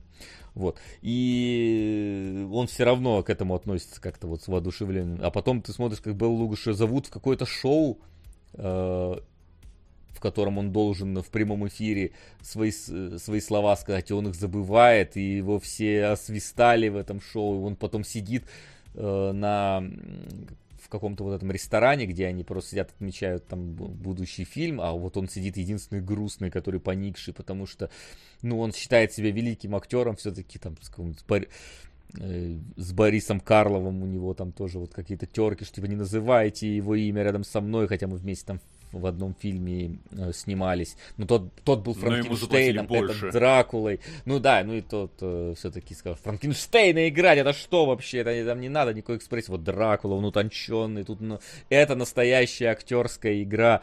И тут он понимает, что он уже все тоже даже не может даже Дракулу сыграть вот в этом каком-то замшелом шоу, которое в прямом эфире показывают и он попадает в рехаб, и он из него, у него заканчиваются деньги, его приходится оттуда забрать, и вот он стоит э, на крыльце своего дома, вот кадр, да, где он такой, давай хоть на секундочку остановимся, э, почувствуем красоту этого мира, такой прям вот видно уже старик, который готовится к тому, что скоро умрет, в принципе, потому что вот он такой, давай вот лови мгновение, пока можешь. И вот этот вот кадр, когда вот он его э, снимает здесь один на один Эд Вуд, получается, и Белла Лугаш стоят. То есть, как бы вот такая личная история, которую потом э, Эд Вуд уже вставит в фильм. И вот, кстати, вот это вот кадр из настоящего фильма. Это, типа, последние кадры, которые были сняты с Беллой Лугашем, потому что он умер э, как раз во время съемок этого самого плана 9 из открытого космоса. И вот как, как э, говорю, Эд Вуд это сделал? Он взял вот эти вот кадры, взял какого-то похожего актера, вставил их, как, где получится, какие подходят, и, а где не надо, заменил э, другим. Да, даже статистом. больше, можно сказать. Это вступление плана 9 из открытого космоса. Белла Лугаша здесь умирает, и по фильму он воскресает и выходит из склепа, но там уже дублер, который как раз, как Вась показывал, скрывает лицо. То есть он просто взял и обыграл смерть своего кумира таким образом в фильме. Да, и это, и это вот, кстати, это э, ты узнаешь, если только фильм посмотришь, потому что в Эдди Вуди это вот прям Нет, так не сказано. Эдди Вуди это есть. Разве? Прямо сказано, ты что? Да, про то, что он бы наоборот э, почувствовал то, что в этом есть ирония. Э, э, Лугуши выходит из склепа и живет уже как вампир. Нет, в фильме это проговорено, но да, да когда ты смотришь фильмы, пропустил. когда ты смотришь ранние фильмы, то это гораздо больше становится. Я вообще, к слову, про драматичность, мне кажется, тут нужно сделать домашнее задание перед тем, как сесть смотреть, и сделать домашнее задание после того, как ты посмотрел. Потому что если ты знаешь про Беллу Лугуши, что вообще мужик родился там, в конце 19 века в Венгрии. Это да, значит, что он пошел на Первую мировую, там попал в жесткий заруб э, в Галиции с э, там, российскими войсками, был тяжело ранен. После этого в Венгрии была революция, он поддержал красных, когда красные проиграли, бежал в Германию, из Германии в США. То есть нифига себе вообще история у Белла Лугуша была. И когда вот тут он уже помирает на э, наркотической ломке, ты понимаешь, что, что это конец такого длиннющего и полного драмы и бед пути. Э, Эд Вуд, он тоже служил... Заткни свой рот моим соском. Борис Карлов много кого играл. Например, Имхотеп в оригинальной «Муми», но был скромным трудоголиком, а Лугоши быстро зазвездился. На господин оформитель. Спасибо. Ну, как бы лично Большое с ними спасибо. не знаком, поэтому да. Но фильмография ты смотришь и, конечно, впечатляет. Тогда вот реально там многостан... Э, многостан... Ну, хотя можно так сказать.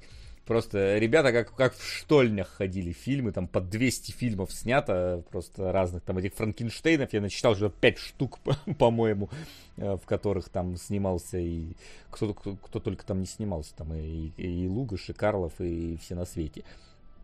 Поэтому там неудивительно, не, что вот нам показывают, как быстро снимают фильмы, потому что, ну, там поток был реально какой-то огромный. Ладно, когда э, как там Эд Вуд снимает, но я так понимаю, там не только он. Снимал там большие студии могли довольно резво снимать такие фильмы. Просто бюджет ну, был больше. Да, это культурное явление. Так вот, и Эд Вуд, он же тоже служил, э, участвовал там в Тихо... на Тихоокеанском фронте, и Uh, вот эта его история, то, что он наряжался в женскую одежду, носил ее под форму и боялся, что его ранят, и все это узнают, это же абсолютно реальная штука. И ты понимаешь, что, что это вот, ну, не какие-то веселые ребятки просто по приколу снимают у себя на задворках кино. Это не, не комната, тут э, гораздо больше, более драматическая история за всеми стоит, и поэтому ты смотришь домашним заданием и нифига ж себе. И гораздо понятнее, мне кажется, становится уже позиция Тима Бертона по отношению к его героям в этом фильме. Ну, я согласен, что здесь э, не совсем та же история, что с Горе-творцом получается, потому что Uh, ну, там как-то просто фильм стал мемом, ну, как, в принципе, фильмы Давуда в каком-то смысле. Но помимо Давуда хватало там таких же трешоделов, которые снимали плюс-минус похожего качества uh, произведения. Вот. Но тут uh, все-таки, во-первых, здесь показан определенный такой пласт Голливуда, который мы не часто видим, который не часто попадает как раз такие в объективы камер. То есть мы в основном следим-то за сам более массовым и более дорогим э, куском э, Голливуда. А оказывается, вот есть такой, ты на него смотришь, вот опять же, на вот эти вот какие-то замшелые продюсерские кабинеты, в которых э, продюсер сидит на стопке бобин с фильмами, вот, э, пытается туда продать, туда продать, здесь конкурирует с этим штатом за показ своего фильма и, и так далее и тому подобное. Вот, и я не знаю, не уверен, что такое есть в, в том же самом горе-творце, где просто тебе показано, как человек с определенным видением снимает фильм не очень профессионально. Но там за большие деньги снималось все-таки, поэтому... Ну, относительно большие, давай все-таки. Там. Относительно Эдвуда очень большие. Ну, относительно Эдвуда, да, но относительно даже среднего Голливуда нет все-таки, ну, там. Да, я думаю, для таких э, кам- камерных проектов 6 миллионов норм. Без актеров-то известных. Ну да, вот. Ну, здесь тоже, слушай, 70 тысяч долларов, которые они просили, это ж по тем временам-то, это тоже, наверное, миллиона два бы было бы по современным меркам. Так что э, плюс-минус, я думаю, а, одно с другим сходится. Вот. И э, мне, меня позабавило момент э, как раз-таки встречи Давуда с э, Оскаром Уэллсом. Правильно назвал, да? Э, гражданин Кейнт, который. Не Оскар же вроде. Погоди, Ормунд Фэлс. Он. Ор... Блин, да... Сейчас. Гражданин Кейн. Ормунд Орсон Уэллс, да. Орсон, да, Орсон, господи. Вот. А, с Орсоном Уэллсом, потому что э, один человек, который, можно сказать, э, привнес огромное количество каких-то ходов, э, создал там свой собственный киноязык э, и сделал один из самых знаковых фильмов до сих пор э, в киноиндустрии. И второй человек, который снимал самые плохие ну, как сейчас уже принято, самые плохие фильмы э, в истории. То есть, и они вот сидят за одним столом, в этом какой-то вот есть символ, в принципе, объединение вот этого Голливуда, да, когда каждый творец, э, условно говоря, они здесь сидят как будто бы практически на равных и обсуждают одни и те же э, ситуации. То есть, и тот говорит, меня вот душит э, продюсер, не дает снимать. И говорит, да, блин, меня тоже душит продюсер, не дает снимать такой. А я бы взял бы вот этих вот актеров. Да, да, и мне навязывают актеров. И ты понимаешь, что проблемы большого, крупного Голливуда и проблемы мелкого Голливуда, они в целом одинаковые получаются но и, и в целом даже подход, можно сказать, у э, творцов он плюс-минус одинаковый получит. Но у одних, у кого получается фильм на все времена, а у других э, трэш, э, который только по счастливой случайности получает хоть какую-то известность. И вот этот контраст, он довольно интересным ощущается. То есть это вот, мне кажется, если смотреть Эда Вуда, вот есть три вещи, за которые стоит посмотреть этот фильм. Первый — это увидеть, как, как, как снимались абсурдные сцены, а потом пойти смотреть эти абсурдные сцены в оригинальных фильмах. Второе, это история Белла Лугаша, смотреть за драматическим вообще ходом этого персонажа, который происходит э, в этом фильме. И третье, это вот за вот эту сцену, где сидит э, именитый режиссер и самый типа худший режиссер Голливуда э, и обсуждают одни и те же ситуации, которые с ними происходят. Вот если мне сказали, если бы меня спросили, ради чего стоит смотреть фильм, вот, наверное, из-за этих вещей. Значит, то ли чат умер, то ли никто ничего не пишет сейчас пока. Никто ничего не пишет, такое Да. бывает к концу обсуждения. Я бы добавил еще четвертую причину посмотреть, потому что это Мгм. все-таки фильм Тима Бертона. Причем того Тима Бертона, который еще э, буйством брызг ярких э, разбрызгивал свое авторское видение. И, э, это вот определенно личный фильм Тима Бертона, потому что он действительно же многое увидел общего в этой истории. А, я уж не помню, в начале 80-х, кажется, Тим Бертон начал делать что-то заметное. И у него был свой кумир тоже. а, великий актер би-мувиз, хоррор-мувиз и вот этого старого Голливуда Винсент Прайс, который был просто неимоверной высотой для Тима Бертона. И когда Тим Бертон сделал маленький мультфильм Винсент, где был мальчик, который подражает Винсенту Прайсу во всем, а, и Тим Бертон привлек туда самого Винсента Прайса, чтобы он зачитал ему роль рассказчика. Это же... Я не представляю, как ощущал себя Тим Бертон. Но мне кажется, что он постарался в Эдди Вуди это отобразить. Затем они же с Винсентом Прайсом стали уже друзьями. Винсент Прайс потом участвовал в некоторых других фильмах. В Эдварде Руки Ножницы он уже играл изобретателя. И что печально совпало, э, Эд Вуд начал сниматься, по-моему, летом 93 года, а Винсент Прайс умер осенью 93 года. Э, То есть вот так красиво нам со стороны отзеркались эти два события. То, что здесь все-таки умирает Кумир Лугаши у Эда Вуда, и э, Тим Бертон уже э, прощается с Винстоном Прайсом. И мне кажется, что Тим Бертон очень много вложил своего личного прямо в образ Эда Вуда, который с энтузиазмом на все смотрит, э, преклоняется перед э, не самыми крутыми деятелями Голливуда прошлого, ну, если не считать Орсона Уэллс, конечно. И как это потом влияет на всю его дальнейшую жизнь и творческий путь. К счастью, Тим Бертон оказался гораздо более талантлив, чем Эд Вуд. Не снимал все с одного дубля, не приглашал э, цветовика и декоратора, который не различает цвета, и не совершал еще тысячу и одну другую тупую ошибку, которые сделали фильмы Эда Вуда легендарными, и сделали фильмы Тима Бертона еще более легендарными. Поэтому вот с этой стороны мне тоже очень кажется важно отметить э, фильм. Э, это фильм Тим Бертона. Очень авторский, очень личный и, я бы сказал, светлый фильм Тима Бертона. Я его как-то делю на светлого Тима Бертона и темного Тима Бертона. Ну, есть у него А, такое, причем темный, темный может быть прям прикольный, тоже с душой сделанный. А, ну, не знаю, какой-нибудь кошмар перед Рождеством, да? Темный фильм, в моем понимании. Потому что про мрачнуху, про такой а, юмор висельника. А вот этот вот не такой. Он скорее про искреннее вот это вот э, восторгание, про искреннее восхищение.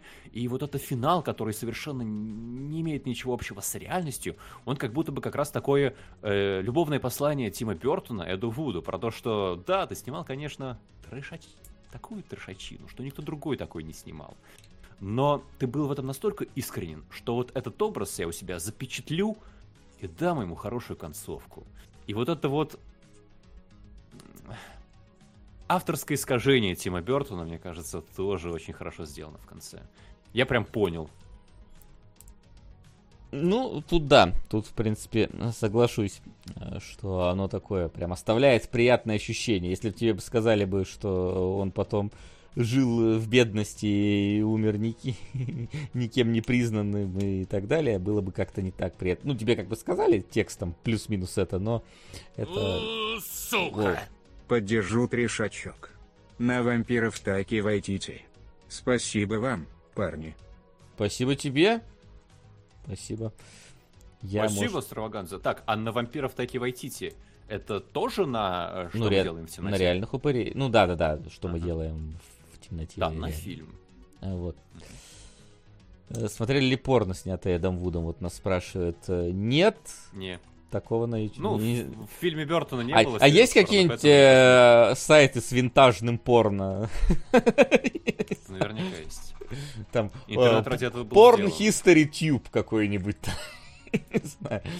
Где там по- по- по- по- под музыку еще черно-белое этот немое кино. Ты-ты-ты-тын, ты-тын, Porn He- History. Да, вот так вот, да. Э, Там этот самый Чарли Чаплин кидает палку и и падает лицом в торт, а это оказывается не торт. А, вот, наверняка где-нибудь можно найти. А, но мы не занимались таким. Вот, а, что ж, я бы еще сказал, на, Ты... наверное, да. как э, фильм снят, потому что мне очень понравилась э, именно стилизация под черно-белое кино. А, мне, э, то есть, работа со светом и тенью, с контрастами, с в, выделением лиц, освещением и так далее. Потому что, я честно, этот фильм, конечно, все наградили, и у этого фильма режиссер был знаковый, это я говорю про Манка сейчас, но мне абсолютно не понравилось, как там воссоздан э, как раз-таки стиль черно-белого фильма, потому что там э, не было вот каких таких как раз ярких э, контрастных теней, ярких выцве... Э, вы... высвеченных э, контуров лиц и, и так далее. Там было как-то все... Многие сцены были просто как будто бы мы э, в Вегасе нажали кнопку включить черно-белый фильтр, и он встал. То есть не было ощущения, что снимали прям специально цветное, и потом просто это как-то на постах обработали. А здесь вот прям видно, что и свет выстроен, и кадрирование, и все, все остальное, оно вот прям вот передает эффект от э, черно-белого кино. Вот не знаю, вот в Манке я вообще этого не оценил, не, не ощутил, а здесь вот оно прям чувствуется что дотошно передана именно стилистика съемок той эпохи. Хотя ты смотришь план 9 открытого космоса, и он цветной, э, хотя, может, не знаю, может, его уже раскрасили потом, как знаковый фильм. Вот, но... По-моему, раскрасили, хоть изначально черно-белый был. Ну, может быть, тут как бы я... Я, по-моему, специально даже искал не колоризированную версию. А, это есть... было пора. Окей, может, этого просто да, раскрасили. Наверное, про план 9. Потому что я включил такой, ой, а почему тут цвет есть? Ну, с другой стороны, да. Тогда ладно. Вот. Я еще на другое обратил внимание. Ты заметил, что есть композитор Говард Шор? Да. А ты заметил, где он, композитор Говард Шор? Ну, так э, не особо, если честно. Я... Потому что то какой-то ремикс Сарабанды играет, то несколько раз повторяют э, Чайковского. Чайковский ведь э, «Умирающий лебедь», когда да, Б... да, да. Белли Лугош становится плохо.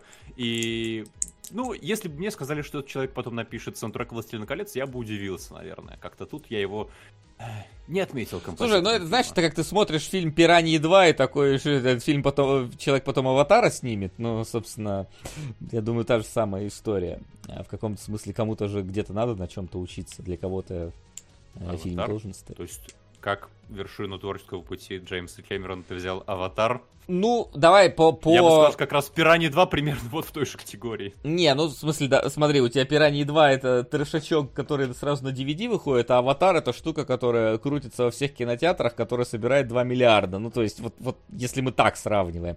Понятное дело, что мне у Кэмерона нравится мой, мой любимый фильм у него, это, наверное, ну, мой любимый это правдивая ложь, если честно. А вот. А Терминатор потом уже. А, вот, поэтому тут такое. Но я именно с точки зрения масштаба фильма, а не с точки зрения художественного составляющего. Вот. Поэтому Говард Шор, возможно, здесь тоже тренировался перед тем, как его возьму. Знаешь, Питер Джексон тоже живую мертвечину снимал. Давай все-таки э, они стоят Чем друг друга. отмечали изобретательность. Да, ну, здесь... Может, здесь, типа, не, не помешал своей музыкой хорошо. Вот, наверное, как-то так.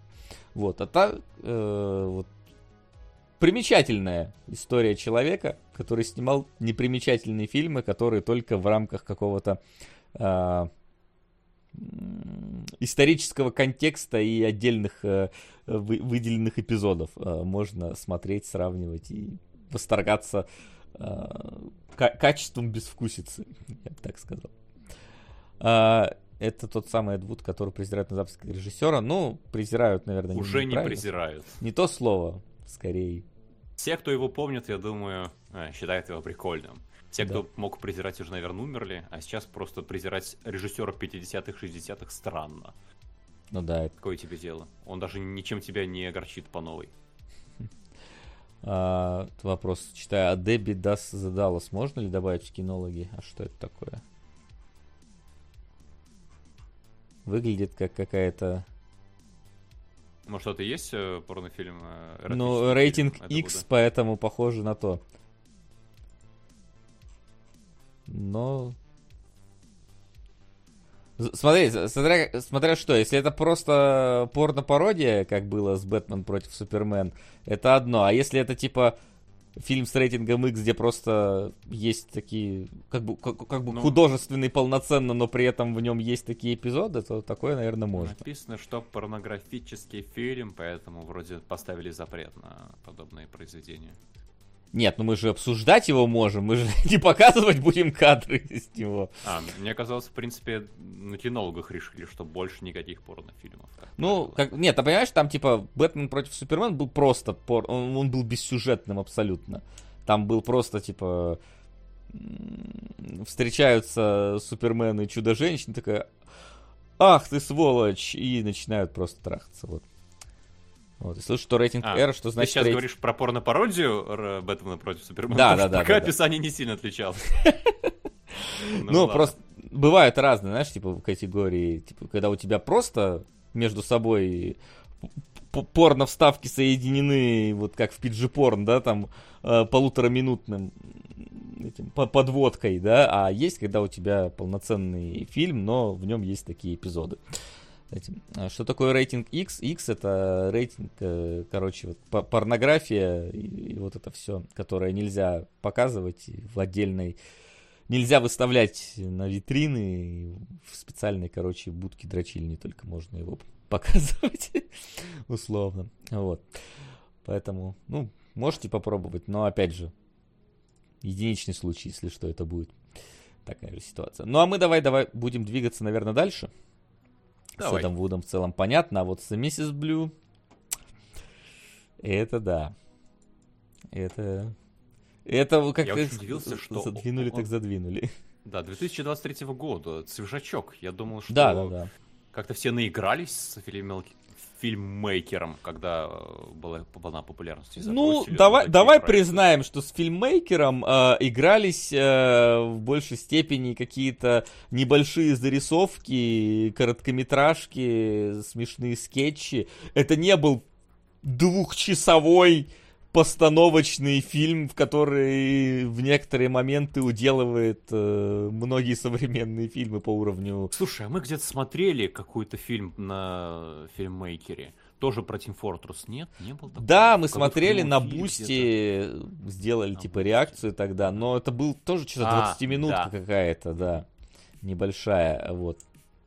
Поэтому тут ничего, тут такого, типа, прям полномасштабного я сейчас не припомню, что есть. Вот, по- потому что с, с таким подходом, с таким уровнем качества, это, конечно, событие. Но что из себя представляет Emesis Blue, мне, мне сложно описать. Ну, мы взяли за правило сейчас рассказывать завязку сюжета, но здесь настолько сложно рассказать завязку сюжета, потому что хоть какие-то скажем так, крючки, за которые ты можешь зацепиться, происходят где-то только на середине фильма. Все до этого... Давай попробуем. Давай, попробуй. А, у нас есть тизер, который издает, по идее, настроение, где показывают рекламу подозрительного медицинского препарата, который называется... а, я забыл, как он называется. Emesis... А, А, Blue Emesis называется? Blue он называется, да. Допустим. А, где показывают какой-то страшный психодел, и в конце противопоказаний а, лучше не принимайте этот препарат, потому что мы ни за что не отвечаем. А после этого двухчасовой фильм, где у нас есть всем знакомые герои Team Fortress 2, вот шпион, солдат, медик, скаут и прочие, а, которые живут своей жизнью в каком-то нуарном городе, где все время идет дождь, и в этом городе, кроме них, есть чемодан, и какая-то подозрительная фигура. И пути наших героев, которые разбиты на группы, в одной группе медик со скаутом, в другой группе э, шпион с солдатом, э, сходятся на одной из карт Team Fortress на самом деле, что тоже забавно. Э, И закручивается какой-то вообще психоделический хоррор, мать его. Потому что я для себя по местам все до сих пор не расставил. Сейчас постараемся отчасти это сделать, но я подозреваю, что там и не задумано, что это можно нормально сделать. И при этом фильм, он как бы, ну, в целом, комедийный. Мне кажется, я уверен. Ну, в А, какие-то моменты да, но, но не сильно, если честно. То есть там... Если посмотреть на фоны, там угадываются все вот эти вот типичные Team Fortress приколы. Из ряда, что у медика висит... э, как это правильно называется-то, боже мой? э, ну, снимок костей. Флюорография. э, где где-то там в кишечнике бомба застряла. Рентген, да. Э, Тут просто, ну, мне кажется, уже задумано как шутка то, что весь замес происходит на карте Team Fortress. И ты прям узнаешь, ага, ребят пошли по кишке, ребят пошли поверху. А ты Ага, играл, там э, всегда скажи, пошли. э, в Team Ну, Fortress? немного я играл, да, когда вот э, появился. Я просто практически не играл, я так условно знаю, что такая карта есть, но не более того. Ну, я примерно тоже. Мне хватило узнаваний, каких-то там а, воспоминаний уже умерших про то, как, ага, вот в эту кишку мы прыгали. На тот единственный фильм, ячейка которого в таблице имеет формат не текст, а дата, время. На всякий случай уточню и конкретизирую, на ленту 11.14. Спасибо, да, а, там действительно... Спасибо. А, кстати, в прошлый раз, если что, донат нашли, все зачитали. Мгм. А, можно не переживать. Так, я хочу просто еще э, кадры, вот я, к сожалению, сегодня не успел их подготовить, но некоторые из них хочу сейчас вытравить, поэтому ищу их по, а, по ролику непосредственно. Вот, но, э, значит, у нас есть э, доктор, который э, лечит э, скаута, который к нему приходит с, как- с пробле- с плохим сном, что у него там выпадают зубы, и он хочет знать, что-то такое. Доктор тоже что-то испытывает явно какие-то э, психологические проблемы. Он решает скаута отвезти домой, и мы попутно видим еще историю вот как раз с солдатом и шпионом, которые пытаются найти э, местного губернатора, э, которого похитили, и заодно чемодан. Э, в чемоданчик из криминального чтива, потому что, ну, по-другому его никак не назовешь. Это такой МакГаффин, за которым плюс-минус герои все время охотятся. Вот. И в итоге скаута вместе с его мамой убивают дома. Это видит доктор. Понимает, что э, убийца сидит на местной, получается, какой-то там карте Steam да? Он отправляется туда, и, собственно, шпион с солдатом тоже отправляются туда, чтобы найти вот этого вот э, губернатора. Вот. И там, собственно, и разворачивается вся психоделия, которая э, происходит. Какие... Поначалу ты вообще не понимаешь, что происходит. Там появляются какие-то э, другие герои, какие-то зомби, какой-то восставший э, там э, русский хэвик, который ходит в маске из Сплаттерхауса. Э, вот, снайпер, который потом превращается в зомбо-снайпера, э, какие-то культисты в масках. я так понимаю, что это Пира в маске был. В масле пира должен быть, да. Вот, и каждый что-то хочет, какими-то э, такими, об- либо вообще ничего не говорят, либо какими-то такими немножечко обрывистыми, э, неконкретизированными фразами общаются между собой, кого-то убивают, э, в какой-то ад там все падают и так далее и тому подобное, и куча, просто куча отсылок э, на известные хоррор-фильмы и... Не только хоррор, вообще на известные фильмы. Ну, и в основном- вообще в основ- психоделику-то сдает начало. Да, в основном на Кинга и Кубрика. Вот это, посмотрели люди Кинга и Кубрика. Вот сейчас, сейчас я хочу разного найти Кубрика, эти... э, э, а? Кто? А, а, Разного Кубрика.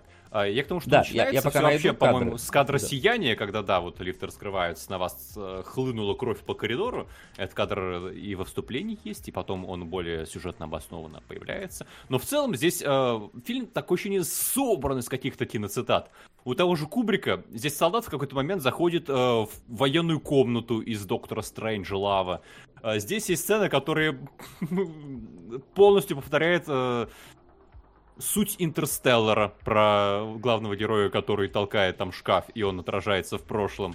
И я даже не понимаю, насколько это сюжетообразующие штуки, насколько это прикол, насколько это оба два. И насколько, сколько я вообще не считал каких-то пасхалок и сцен, которые являются амажем на что-то, потому что просто не знаком с хоррорами многими. Так что фильм для меня во многом остается загадкой. Я, я как бы его записал в целом в комедии.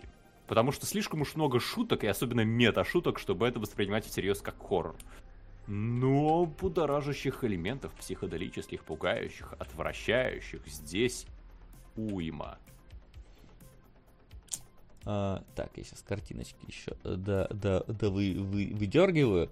А, но, э, да, я согласен с тем, что э, здесь очень много вот этого психодела, за которым ты теряешься в какой-то момент. Э, мне, это тот э, тип фильмов, то есть это вообще фильм-загадка, э, который надо смотреть второй раз потом, чтобы понять вообще, что происходит э, в нем в некоторые моменты, э, что у тебя есть э, какие-то э, пересечения э, и референсы к э, начальным каким-то вещам, которые ты тогда не отметил, потому что, ну, показалось, что они не значимые абсолютно, а потом оказывается, что значимые. То есть, например, когда у тебя э, условно в начале приходит вот э, этот самый скаут и говорит, что, блин, у меня снится сон, как у меня выпадают зубы.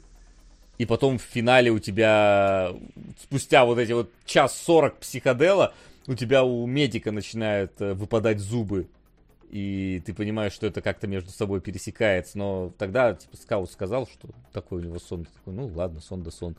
Собственно, как оно одно с другим связано. А вот оно Ты оказывается еще связано. тогда пытался понять, где ты находишься. Тебе было не до трактовки сна. Ну, в каком-то смысле, да. Ты еще пытался понять, насколько вообще глубока эта кроличья нора с этим всем, но... Так, вот последний кадр. Да, который- еще по ходу фильма Всё, постоянно они отсылаются на М. По-моему, в кинологах был же М э, Фрица Ланга, да? Разбирали вы его? Нет, по-моему, не было. Не было? Ну вот старый немецкий фильм черно-белый про убийцу, на которого ополчился весь город, включая бандитов. Да, мне казалось, был в кинологах. Ну, по-моему, может, нет, у нас не было. Вот. Собственно, а, Да, давайте здесь немножечко... Его за- прям транслируют. Раз- Несколько раз подряд. Я, Нет, я М, не да, он- оно здесь транслируется постоянно, и как ты его расшифровываешь, это может быть какой-нибудь, опять же, амаж на э, какое-нибудь, типа, сияние в духе, этот, э, как его, Murder Room, вот это вот все, то есть оно же тоже в таком стиле немножечко написано кровью и так далее. То есть посмотрите, как, например, здесь поставлено освещение всегда. То есть, блин, э, кинематог... это мы еще тогда, когда э, первым составом кинологов обсуждали, как э, картинка становится кинематографичной. Вот, это 90% играет освещение. Вот если бы освещение не было таким вот объемным, контрастным э, и разноплановым в сценах, у тебя бы кинематографичность не рождалась такая. То есть я, я не знаю, действительно ли Source Filmmaker позволяет вот настолько круто все рендерить, или они в Source собрали, а потом это куда-то импортировали, там еще докидывали эффекты. Ну, то есть, понятно, что какие-то эффекты они явно докидывали. Вот, но выглядит это поэтому очень круто. То есть я всегда... э, плюс еще цвет здесь и- и- играет большое значение, потому что у тебя, в принципе, Team Fortress у тебя синие, красные, то есть две противостоящие команды. Здесь даже э, две противостоящие, наверное, правильнее будет сказать, корпорации, э, вот, в которых есть свои, мы выясняем, начальники, это два брата-близнеца, один во всем синем, другом во всем красном, и они между собой конкурируют. Э, Вот. И поэтому, когда появляются цвета, они тоже так или иначе что-то значат. То есть, у тебя медик иногда в синем цвете показан, когда он э, такой пу- э, персонаж осторожный, пугающийся, либо в красном, э, когда он превращается там практически в убийцу каком-то. То есть у него там две сущности как бы в нем э, существуют. Э, вот это, кстати, опять же, вот это прямая просто цитата э, «Сияние» э, бара, в котором э, главный герой выпивал. Да? А, вот, там же еще фина- финальный туалет, по-моему, это тоже из «Сияния», в котором медик находится. Сейчас скопирую. Я это не сфотографировал. Ну, не суть. Э, ладно. Вот, это как раз та самая комната из Доктора Стрэнджелова. Ты ее узнаешь. Причем там даже какой-то телефонный разговор, как будто бы немножечко пародирующий то, что происходило э, в фильме. А вот это вот вообще из э, Ларс фон Триера, я это помню, мы э, потому что у нас дом, который построил Джек, мы обсуждали, и это финальная, э, самый, финальный кадр э, фактически из э, дома, который построил Джек, когда его там сатана либо говорит, либо в ад иди, либо через сломанный мост перелезай, но если упадешь, то в жопу попадешь. Вот. И вот вообще какой-то Ван Хельсинг, э, не Ван Хельсинг, просто Хе- Хелсинг появляется, а Лукард стоит вдалеке, но это в итоге оказывается чумной доктор. Вот. И его, я не понял, кто это в итоге по кино, потому что он появляется несколько раз в фильме Чумной доктор. А, так или иначе, он есть в превью вот этом вот, которым реклама местного феназепама. А, вот. Но при этом, по-моему, личность его не раскрывается. Но я точно помню, Костя говорил, что он, он главный игрок в Team Fortress у нас был, что ему в какой-то момент очень сильно хотелось маску чумного доктора для своего медика получить. А, и он ее купил на торговой площадке Steam. Так что я подозреваю, что чумной доктор это медик. Ну, это считается, потому что он все-таки главный герой, медик всего фильма. Yeah. Это, опять же, до конца не... есть подозрение, кто на самом деле главный герой, но в конце становится понятно, что медик. И при том, что медик э, осознанно перемещается между временами и реальностями, поэтому он больше всего напрашивается. И учитывая, что он просыпается, э, да, он же... Э, ну, когда, вернее, он осознает то, что вот так, оказывается, я могу воздействовать на события прошлого. И он толкает шкаф, понимает, что он привлек свое внимание. Ну, а как он это потом использует? Это. Нет, он не использует. Но он э, понимает принцип работы. Он э, самый странный с точки зрения, что с ним происходит. Он э, подозревается, в том числе нами, в том, что он там всех пришил. И поэтому, как будто бы, да, медик должен быть главным антагонистом. Но, может быть, э, надо действительно сперва посмотреть фильм второй раз. Ну, смотри, э, во-первых, у тебя, мне кажется, медик, я бы не сказал, что он осознанно понимает э, перемещение во времени. Да, тут, короче, в какой-то момент начинается перемещение во времени, ты окончательно теряешься. Потому что вообще весь сюжет э, завязан на том, что есть э, машина респавна, да, э, машина-оживлятор, вот, э, которая, можно сказать, описывает лор Тим Фортресса, почему те персонажи постоянно э, оживают и дерутся между собой. Типа есть определенная э, часть наемников, э, которых отбирали долгое время путем проверки, не умрут ли они после этого, э, после э, этого процесса. И выявили там что-то с десяток, короче, наемников, которые могут пережить оживление в камере оживления. И вот они постоянно умирают, оживают и дерутся между собой. Э, хотя там, а вот остальные все погибли. ошибки. А, туда закрадываются ошибки во время, да, их, э, получается, перерождения. И, опять же, процесс перерождения здесь показан не так весело, как это сделано в игре Team Fortress, где все просто хоп и бегут дальше, э, радуются, Хэвик кричит и угорает. Вот. А, и вот эта вот машина, она является вот такой вот основополагающей частью, и ты в целом понимаешь, почему у тебя какие-то персонажи, который там умер, тот же снайпер, да, он появляется потом второй раз, потому что он там условно в этой машине. Постой-ка. Так снайпер появляется не из машины же. Он появляется без ноги второй раз. Когда ему в первый раз ее оторвали. Разве? По-моему, да, стоит в проходе. он же идет, он идет и дзынь-дзынь-дзынь искусственной ногой. Ну, ты про то, когда он в War Room Кубриковской на солдата? Нет, когда он, Нет? по-моему, это уже совсем в конце почти, где он еще говорит, э, что типа пытаясь убить идет в конце уже. По-моему, он там идет с ногой одной. То есть ну окей, ладно, не важно. А, а, снайпер. В целом, э, с этим нет проблем, э, если ты видишь каких-то там персонажей. То есть ты, например, видишь там Хэвика э, в одном образе, в образе зомби, видишь Хэвика в образе Сплеттерхаус чувака. Тут уж хотя бы точно можно так сказать. Э, вот. Да, то есть, э, в принципе, понятно, откуда берутся персонажи, заново появляются, да. Откуда у тебя медик там в конце э, в горящей комнате стоит. Вот. Но когда начинается перемещение во времени, вот тут э, возникает вопрос. есть, потому что принцип работы машины воскрешатора нам объяснили. Так или иначе. То есть мы, в принципе, можем понять, если кто-то умер, почему он появился потом второй раз снова. да, но э, почему кто-то перемещается во времени, почему у тебя там есть э, МакКонахи за шкафом, э, почему у тебя солдат видит сам себя, по-моему, в фильме вообще об этом не говорится никак, никаким образом. А, Я для все обещаю скинуть э, зацепку, которая все поможет, и пишет про то, что красный медик пытался обойти ошибки респаун машины, не используя респаун машину. А красный медик это кто в таком случае? Потому что я не помню красного медика. Красный медик это... Ну, у меня было ощущение, что красный медик, он слился с синим медиком, и э, они являются каким-то там единым целым. Потому что у тебя э, местный медик, он очень по-разному себя ведет. Он... Я так понимаю, мы видим только последствия действий красного медика. Когда наш медик, синий, настоящий, mm-hmm. приходит, то он видит уже все. Кра... База красных больше не база красных.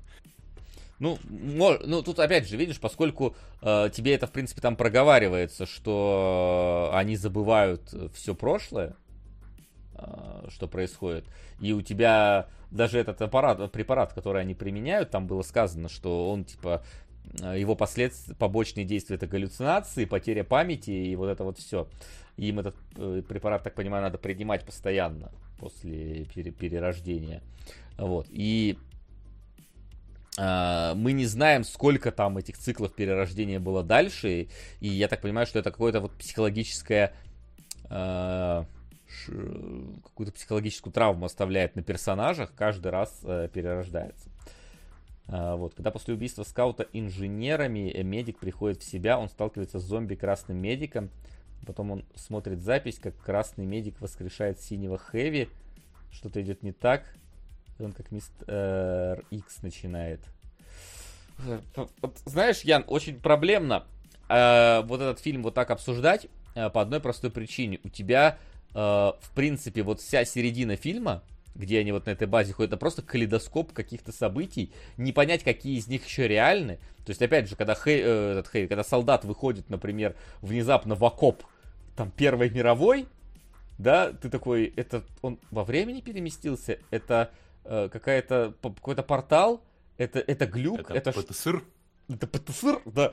Э, в итоге это, я так понимаю, ПТСР, э, вот, все-таки у него. Но когда у тебя вот столько переменных и столько образов возникает, запомнить и как-то расставить логически цепочку, как что шло и кто в итоге кем был, это, это в принципе Э, я понимаю, почему э, такая машинима завирусилась так или иначе. Ну, потому что, во-первых, потому что это полноценное художественное произведение, мать его, снятое в Souls фильмейкере, которое реально можно вполне себе в кинотеатрах показывать. Ну, это должны быть особые сеансы, конечно, все-таки специфика определенно есть. И некоторые э, художественные особенности мне не особо Э, показались э, правильно сделанными, хотя, э, с другой стороны, это тоже все можно объяснить, потому что у тебя, например, стилистически главные герои очень сильно выделяются на фоне более реалистичных моделек людей. То есть, у тебя, например, полицейские как будто бы из какой-то другой игры взятые, вот, и они... Да, револьвер там какой-то детализированный, с текстурками. Ну да, ты смотришь Хэвика вот этого вот, который гипертрофированный, да, и смотришь тех же самых вот этих вот Э, братьев Red и Blue, э, которые просто реально деды, которые собраны в какой-то, из какой-то другой игры, взятые абсолютно с другим стилем э, и детализацией, подходом. Но, тем не менее, это вот, во-первых, за что, собственно, фильм можно похвалить. Второе, это за то, что он действительно э, дает тебе э, пищу для спекуляций потому что в нем явно зашито множество ниточек, за которые можно повести, множество теорий, которые можно построить так или иначе. Э, не дано единой какой-то трактовки происходящего, и ты волен сам э, понимать э, и строить выводы, которые в фильме есть. Вот. Слушай, я бы расширил эту трактовку. Вот пишут про блок шлема нужна. А, да, однозначно. И при этом будет блок в который каждый блок это как будто бы не то что короткометражка, но замкнутая сама на себе сцена, которая отлично работает. Uh, например, вот про путешествие во времени мы говорили, как это показано в фильме. Uh, у нас начинается событие разных вообще сюжетных веток на этой базе. Нам показывают солдата, который выходит, видит, там в коридоре кто-то разговаривает с заключенным. Он э, пробегает, швыряет в него э, этот ломик и э, спасается. И мимо него пробегает монстр, в которого превратился скаут, и пробегает куда-то дальше. Проходит, переключаемся на медика, еще про, шпиона что-то узнаем. И через некоторое время возвращаемся к солдату.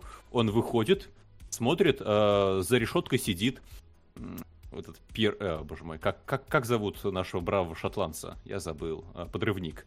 Э, подходит к подрывнику. Дим, Demolition Man, да. Э, начинает с ним разговаривать. Видит, какой-то мужик в конце коридора стоит. Швыряет в него ломик и убегает. А потом из того же коридора на него вываливает монстр, в которого превращай... превратился скаут. И ты такой, боже мой, это снял Линч, да? Это Линч снял, вы меня пытаетесь провести. И я поверил запросто в это, в то, что действительно привлекли каких-то знаковых режиссеров, потому что вот их стиль читается, их подход узнается, и вот учитывая, кем вдохновлялись создатели фильма. А можно ли вообще выстроить какую-то непротиворечивую концепцию происходящего? Есть ли она? Заложена ли она авторами? Потому что м, про третий сезон Twin Peaks, по-моему, э, Дэвид Линч говорил про то, что вы рехнулись совсем, что ли, выстроить какую-то целую картину? Если бы я ее задумал, фильм бы раскусили, и он бы не был волшебным. Лучше в том, что я сам в него не вкладывал э, в каждую конкретную сцену какие-то конкретные положения, чтобы они все связывались. Э, магия ну, сна не так работает. Ну, в, в, в каком смысле да, но здесь э, так или иначе есть некий вывод э, в фильме. То есть вот все, что происходит в середине, там реально, вот э, черт ногу сломит, э, что происходит. И там у тебя шпион сгорает, потом он встречает этого губернатора, убивает его, да, куда-то потом опять пропадает. У тебя Хэвик два раза перемещает, ой, Хэвик, э, солдат два раза перемещается во времени, да, сам себя бьет вот этим вот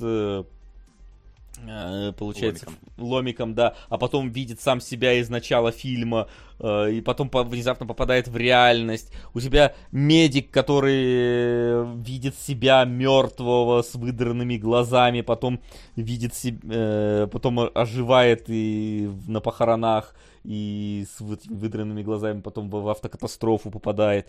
То есть э, у тебя вот, идет калейдоскоп каких-то вот этих вот образов и Э, пертурбации между героями, но у тебя так или иначе есть старт истории, пропавший мужик, да, губернатор, который так или иначе там был куплен, я так понимаю, Редом и Блю, вот этими вот, да, и у тебя есть выход из этой истории, когда в итоге на похоронах этого самого губернатора, там, шпион перетягивает одеяло на себя, там вот эти вот как раз Red с Blue приезжают, и медик из этого Э, из гроба вылезает и сводит со всеми счеты.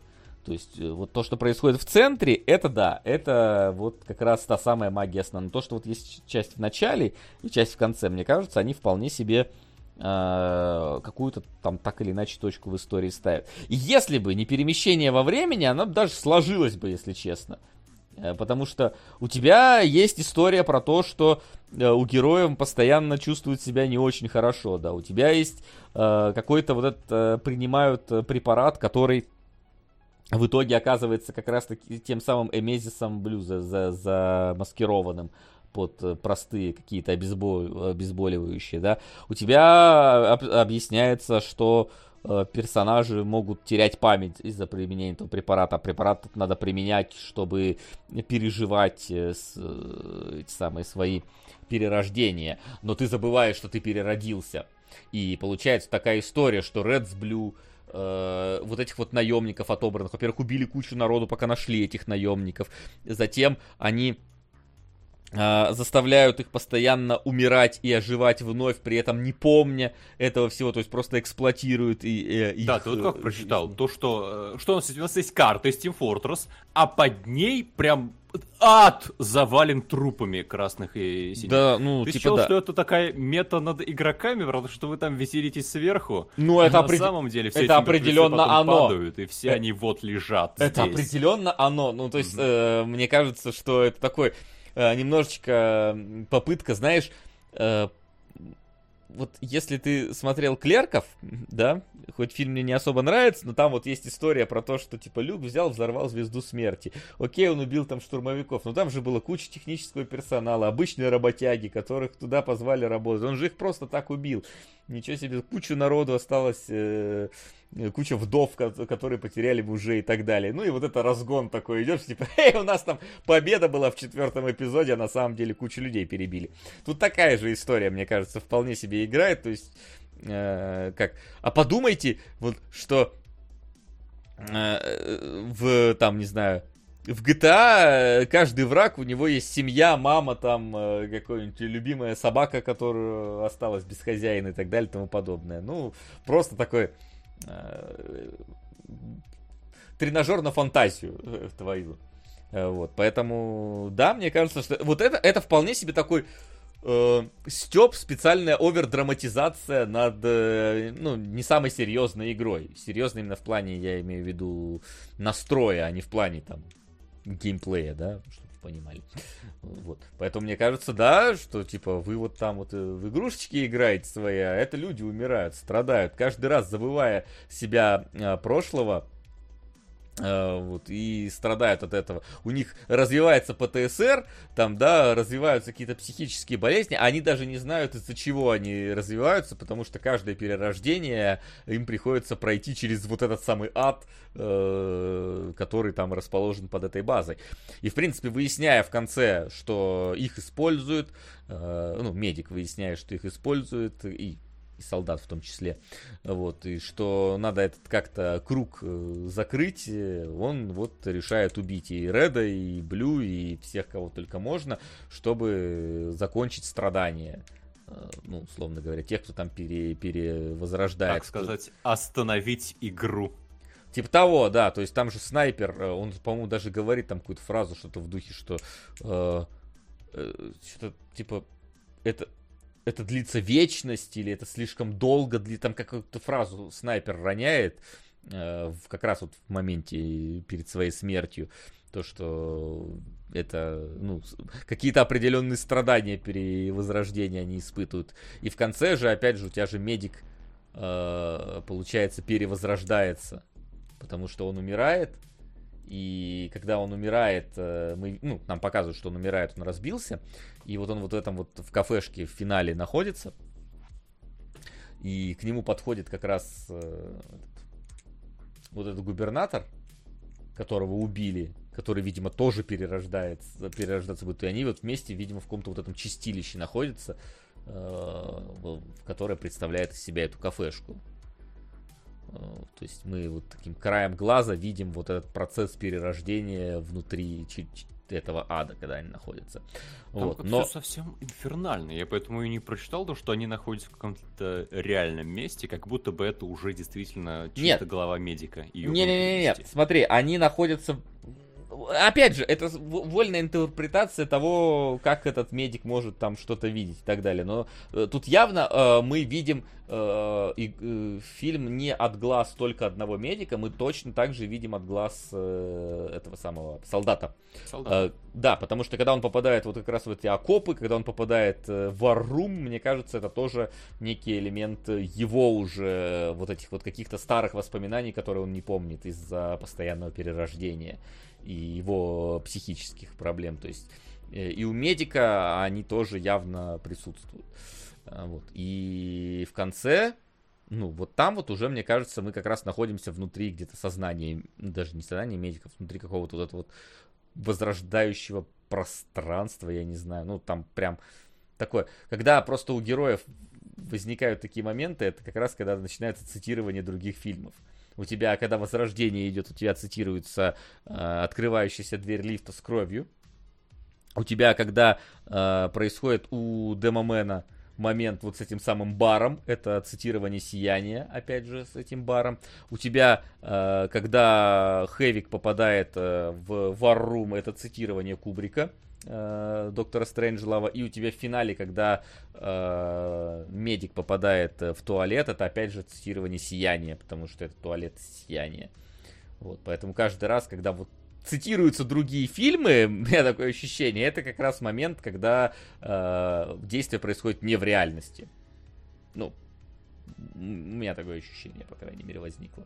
Потому что все остальное, оно плюс-минус... А, ну и э, ад, вот этот вот ад, где солдат видит какого-то другого солдата на той стороне. Ну, это опять же цитирование фон Триера в этот момент происходит. Вот.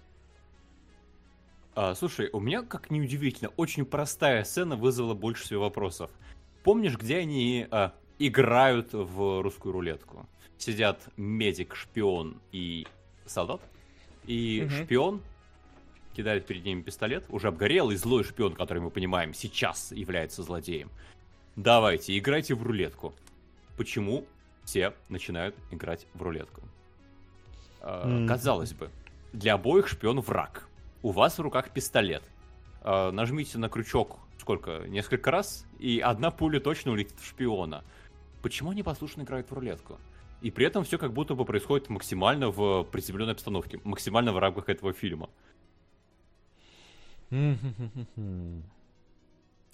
А Медика шпион цель прям, прям враг? отсюда, да. Тогда уже точно враг, да. Он э, убил э, губернатора. Ну, это он знает только э, он. оглушает медика. Это знает только он. Но, э, но он притащил туда обоих. И он им Ну, угрожает. смотри, все-таки солдат же с ним вместе был. Он, они же были заодно а- определенное время. Вот. Солдат понял, что шпион его кинул к тому моменту уже. Ну.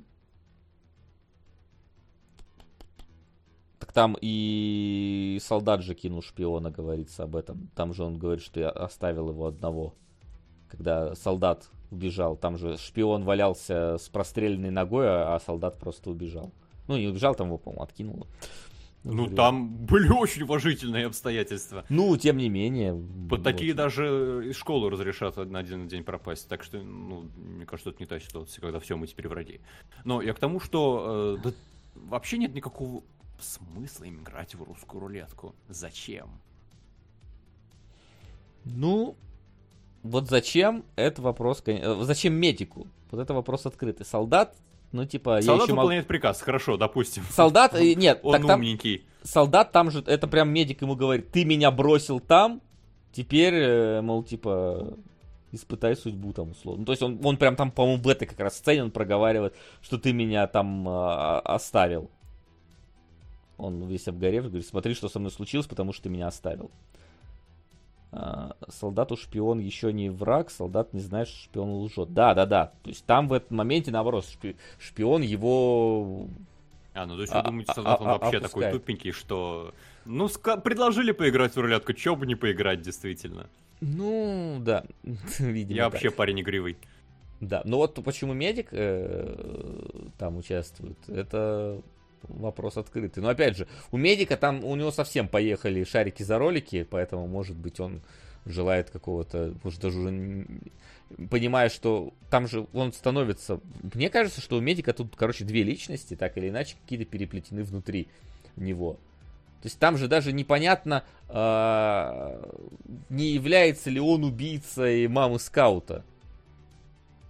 Да, это с самого начала вопрос, на который ответа мы не получаем. Вот, то есть, э, опять же, это такая заявочка на это, потому что скаута, когда он находит в итоге, и говорит, я пришел тебя спасать, он говорит, после того, что ты сделал, то есть, э, ну, я так условно говорю, какие фразы там были, не, недословно, А, вот, э, то есть, после того, что ты сделал, э, собственно, я только тебя убить хочу, говорит скаут, ну, то есть, явно он как будто бы, а у них было две до этого встречи, да, Э, это в когда скаут пришел к доктору, чтобы его вылечить, и когда, ну, собственно, он его повез на э, машине скорой помощи. Все, после этого скаут и доктор не виделись, поэтому из-за чего он так на него взъелся, ну, у скаута случилось единственное, что его вот маму убили, его похитили. Поэтому есть такое подозрение, что медик это сделал. Но медик этого не помнит. Поэтому у него вполне может быть какая-то вот эта самая история про то, что красный и синий медик, они вместе. Потому что у него ж глаз то, то красный, то синий, то красно-синий у него эта гетерохромия там появляется. То есть явно дают намек на то, что медик не, не в себе в этот момент. И уже к концу э, истории медик это плюс-минус понимает, и, возможно, он эту русскую рулетку играет, чтобы э, освободиться. Потому что он же в итоге умирает, но потом он в гробу оживает. То есть он, видимо, опять прошел через этап перерождения, скорее всего, в, в этой машине. Получается, катка запорота. Давайте сейчас на респаун, и там Мгм. получше позиция будет. А Вот э, пишет, шпион точно э, не знает, что медик оживет, а еще, что оба задумали, э, медик и солдат. А, а, да, еще уже сказали, солдат не считал, что шпион солгал, а медик просто поехал окончательно, но он знает, что будет делать э, и с помощью кого. Ну, вот, собственно, то, что медик поехал окончательно, да, там явно у него сильнее всех идут э, шарики за ролики, э, потому что, видимо, у него как раз двоится личность между медиком красным и медиком синим.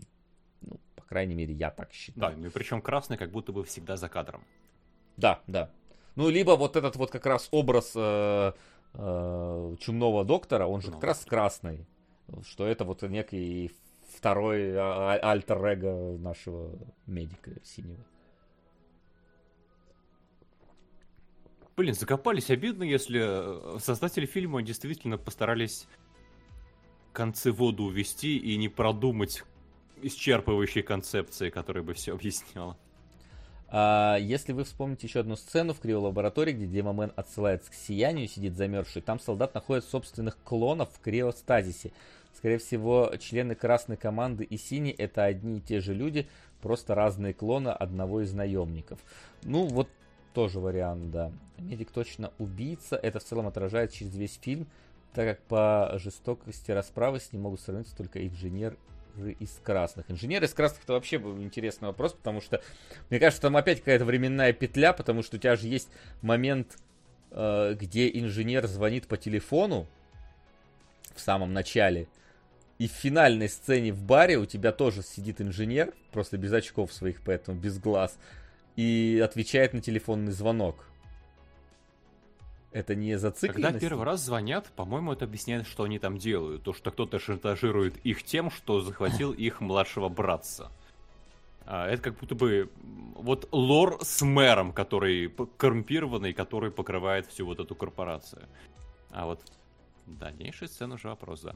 С кем а, ну, Да, потому что все-таки тебе очень, знаешь, очень большой акцент в финале делают на то, что инженер поднял телефон.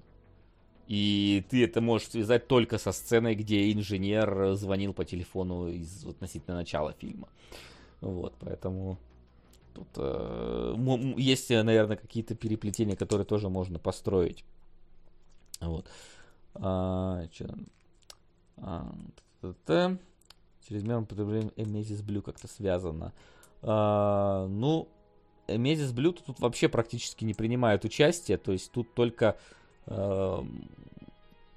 наверное, медик, когда он осознает, что он тоже клон и тоже возрождается, когда он смотрит на бутылек с этим Emesis ом Blue.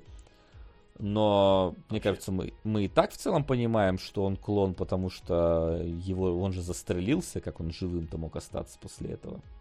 Поэтому тут как будто бы... Нет, он же воскресал такое ощущение на месте своего трупа. То есть как будто бы там даже показывается, как в него обратно втягивается кровь, и он а, встает. Да, То есть да, как будто точно. бы его баг в том, что его до конца не убить. Да, там действительно был такой момент, который, по-моему, никак не, не объяснялся. Какая-то третья сторона, представитель которой говорит с солдатом после того, как тот э, выбрался с скотобойни. А, ты имеешь в виду этих самых каких-то агентов, правительства. Мне кажется, что это просто какая-то внутренняя э, этих самых вну, внутренняя безопасность э, корпорации Blue. Ну, я так подумал, потому что они же ему и говорят, что типа отправляйтесь на, этот, на, на похороны губернатора и так далее. Короче, э, честно, э, тут э, у меня а, вот давай еще Ян что-то пишет, потому что Ян у нас продвигал это. А, Арчибальд, это мэр губернатора, постоянно говорит про 10 наемников. В разговоре с Бултарком, это синий брат, да, кажется? Ну или красный брат, один из братьев. Да, неважно. А, появля... Поправляется на 9. Знаете, почему это так? Сколько классов в игре? 9. Но в оригинальной Team Fortress было 10 классов. Десятый класс гражданский, который участвовал в режиме VIP. Когда вышел Team Fortress 2, ходили слухи о том, что будет добавлен какой-то десятый класс. И даже в материалах были разные ссылки, но не было понятно, каким будет класс гражданским или еще один боевой. Вот, это, кстати, некая, опять же, э, проблема, э, потому что тебе так или иначе надо все-таки немножечко знать ну, лор Team Fortress это сказано громко, потому что все-таки это сетевая в основном игра, но там так или иначе есть какие-то внутренние перипетии. Вот это вот э, гильдия строителей, например, это вообще не объясняется в фильме, что такое за гильдия строителей, э, как, как она там связана. Ман, Мэнко, это вот она, не она, которая там присутствует. А, роботы, которые были в специальном ивенте Робопокалипсисе, это как-то тут пере, привязано, не привязано. То есть тоже... И где мисс Паулинг? Mm-hmm. А Builders Week Union это Blue. Ну вот это вообще нигде не расшифровывается, что это Blue. Вот, поэтому тут такое очень, э, очень тяжело это понять. А Red тогда как? Давай, Яна, раз ты у нас эксперт, расскажи, как расшифровывается. Э, вот. И э, у меня... И вообще... Эм... Угу. Угу. Просто Amethyst Blue это же синий рвота или э, рвотная синева, что в таком духе. Почему? Что за странное название? Оно говорящее? Ну, если Blue еще хоть как-то привязано, да. Uh, reliable Excavation Demolition. Ну вот, окей, может так. Но опять же, это видишь, это немножечко все-таки знать надо, потому что тут ты так кидаешься э, в лор Team Fortress. И мне кажется, именно как попытка э, представить э, и развить лор Team Fortress, да, игры, которая в целом не предназначена для того, чтобы в ней был какой-то сюжет, но который не подразумевает наличие какой-то глобальной истории, где нужны просто две команды Blue и Red, которые друг друга месят, там э, чемоданы и таскают. Только в качестве шуток, да, сделать шпиона, который подкатывает к мамке скаута. Да. Вот. А, и с точки зрения именно развития такого лора, это очень крутая история, и причем это э, нехило так меняющая общий настрой, э, который ты обычно ну, под Team Fortress подразумеваешь, потому что все же вы видели эти все короткометражки Meet the Spy, там Meet the Pira, которые были, наоборот, в таком абсолютно юмористическом ключе сделаны, без попыток уйти куда-то в, в хтонь, в такую, в которую ходит. Там максимум можно было вспомнить, ну, наверное, у Тупира была такая немножечко хтоническая история про то, что он видел мир с понями, а на самом деле творил ужасы и разрушения. Но это по сравнению с тем, что происходит э, вот э, э, в этом фильме, это вообще не рядом даже в любом случае. Вот. Но э, мне кажется, что тут э, история такая. Э, если ты хочешь в этом фильме разобраться, то тогда тебе вот прям э, вперед э, сиди, разбирайся, строй взаимосвязь, строй теории э, и так далее и тому подобное. Но э, если ты не готов тратить свое время на вот такие вот построения и попытки распознать, что здесь происходит и каким образом, то э, ты посмотришь просто красиво снятый, но вот э, как раз таки вот, что-то типа линчевского бреда в каком-то смысле. То есть... Да, э, наше обсуждение фанатского фильма по Team Fortress вообще не отличается практически от, возможно, обсуждения третьего сезона Twin Peaks. И мне кажется, это очень показательно. Да, потому что я почти уверен, что здесь можно найти так или иначе какие-то э, объяснения и даже перемещением во времени. Но вот, э, опять же, эта история, как мы обсуждали фильм «Детонатор». Праймер. Э, вот, там uh, точно так же uh, ребят построили машину времени, и у них там такое было переплетение того, как кто куда пошел, кто когда ее использовал, какой из перемещенных во времени главных героев мы сейчас видим в кадре, что ты должен просто сидеть тоже вот блок-схему рисовать, чтобы понять, что происходит. И вот тут э, встает вопрос именно с тем, готов ли ты, э, за, заинтересовала ли тебя настолько это машинима, чтобы ты сел и потратил свое время на ее детальный разбор. Сейчас у нас даже не детальный разбор, я не могу назвать детальный разбор, потому что, ну, мы все-таки э, довольно обывательски э, смотрим эту короткометраж, о, корот, хочу назвать короткометражка, это нахрена не короткометражка, э, да, этот фильм, э, потому что мы не погружены в целом в историю, в какие-то, возможно, э, теории, которые ходили вокруг Team Fortress, а они наверняка здесь как-то обыграны, какие-то э, отсылки к чему-то из игры, что вот здесь есть. То есть, например, там же вроде бы э, есть же целый режим, где они чемодан э, должны таскать на базу. Там же прям, прям это отдельный режим. Но здесь это такой вот это почти тарантиновский МакГаффин которые участвуют. И сколько еще такого тут скрыто, это вот большой вопрос. Какие-то, вот опять же, маска чумного доктора. Это я вспомнил, что была маска чумного доктора. А вот маска у Пира, например, такая была, не была. А что с ней связано? А как она может быть э, э, при, привязана одно к другому? И вот тут э, уже история о том, насколько вы готовы инвестировать свое время и свое желание в разбор этого фильма. Либо, может, потом на Ютубе посмотреть какие-нибудь разборы людей, которые бо- больше времени и больше желания было. Да, ну, есть... а потом вам YouTube порекомендует второй обзор, где все ровно наоборот. Ну да, тоже такое бывает. Проектов. Потому что тут, как обычно, сколько людей, возможно, столько и мнений. Не знаю, есть ли э, какое-то единое объяснение всего происходящего. Я э, вот э, могу сказать за себя, я мне понравилось это произведение, понравилось с точки зрения проделанной работы, с точки зрения кинематографии, с точки зрения кино э, э, в том числе, э, с точки зрения даже отыгрыша актеров, которые там участвовали, они, мне кажется, очень хорошо озвучивали своих персонажей, мне понравилось. Но, поскольку я не являюсь большим фанатом Тим Фортресса, точнее, вообще им не являюсь, даже небольшим.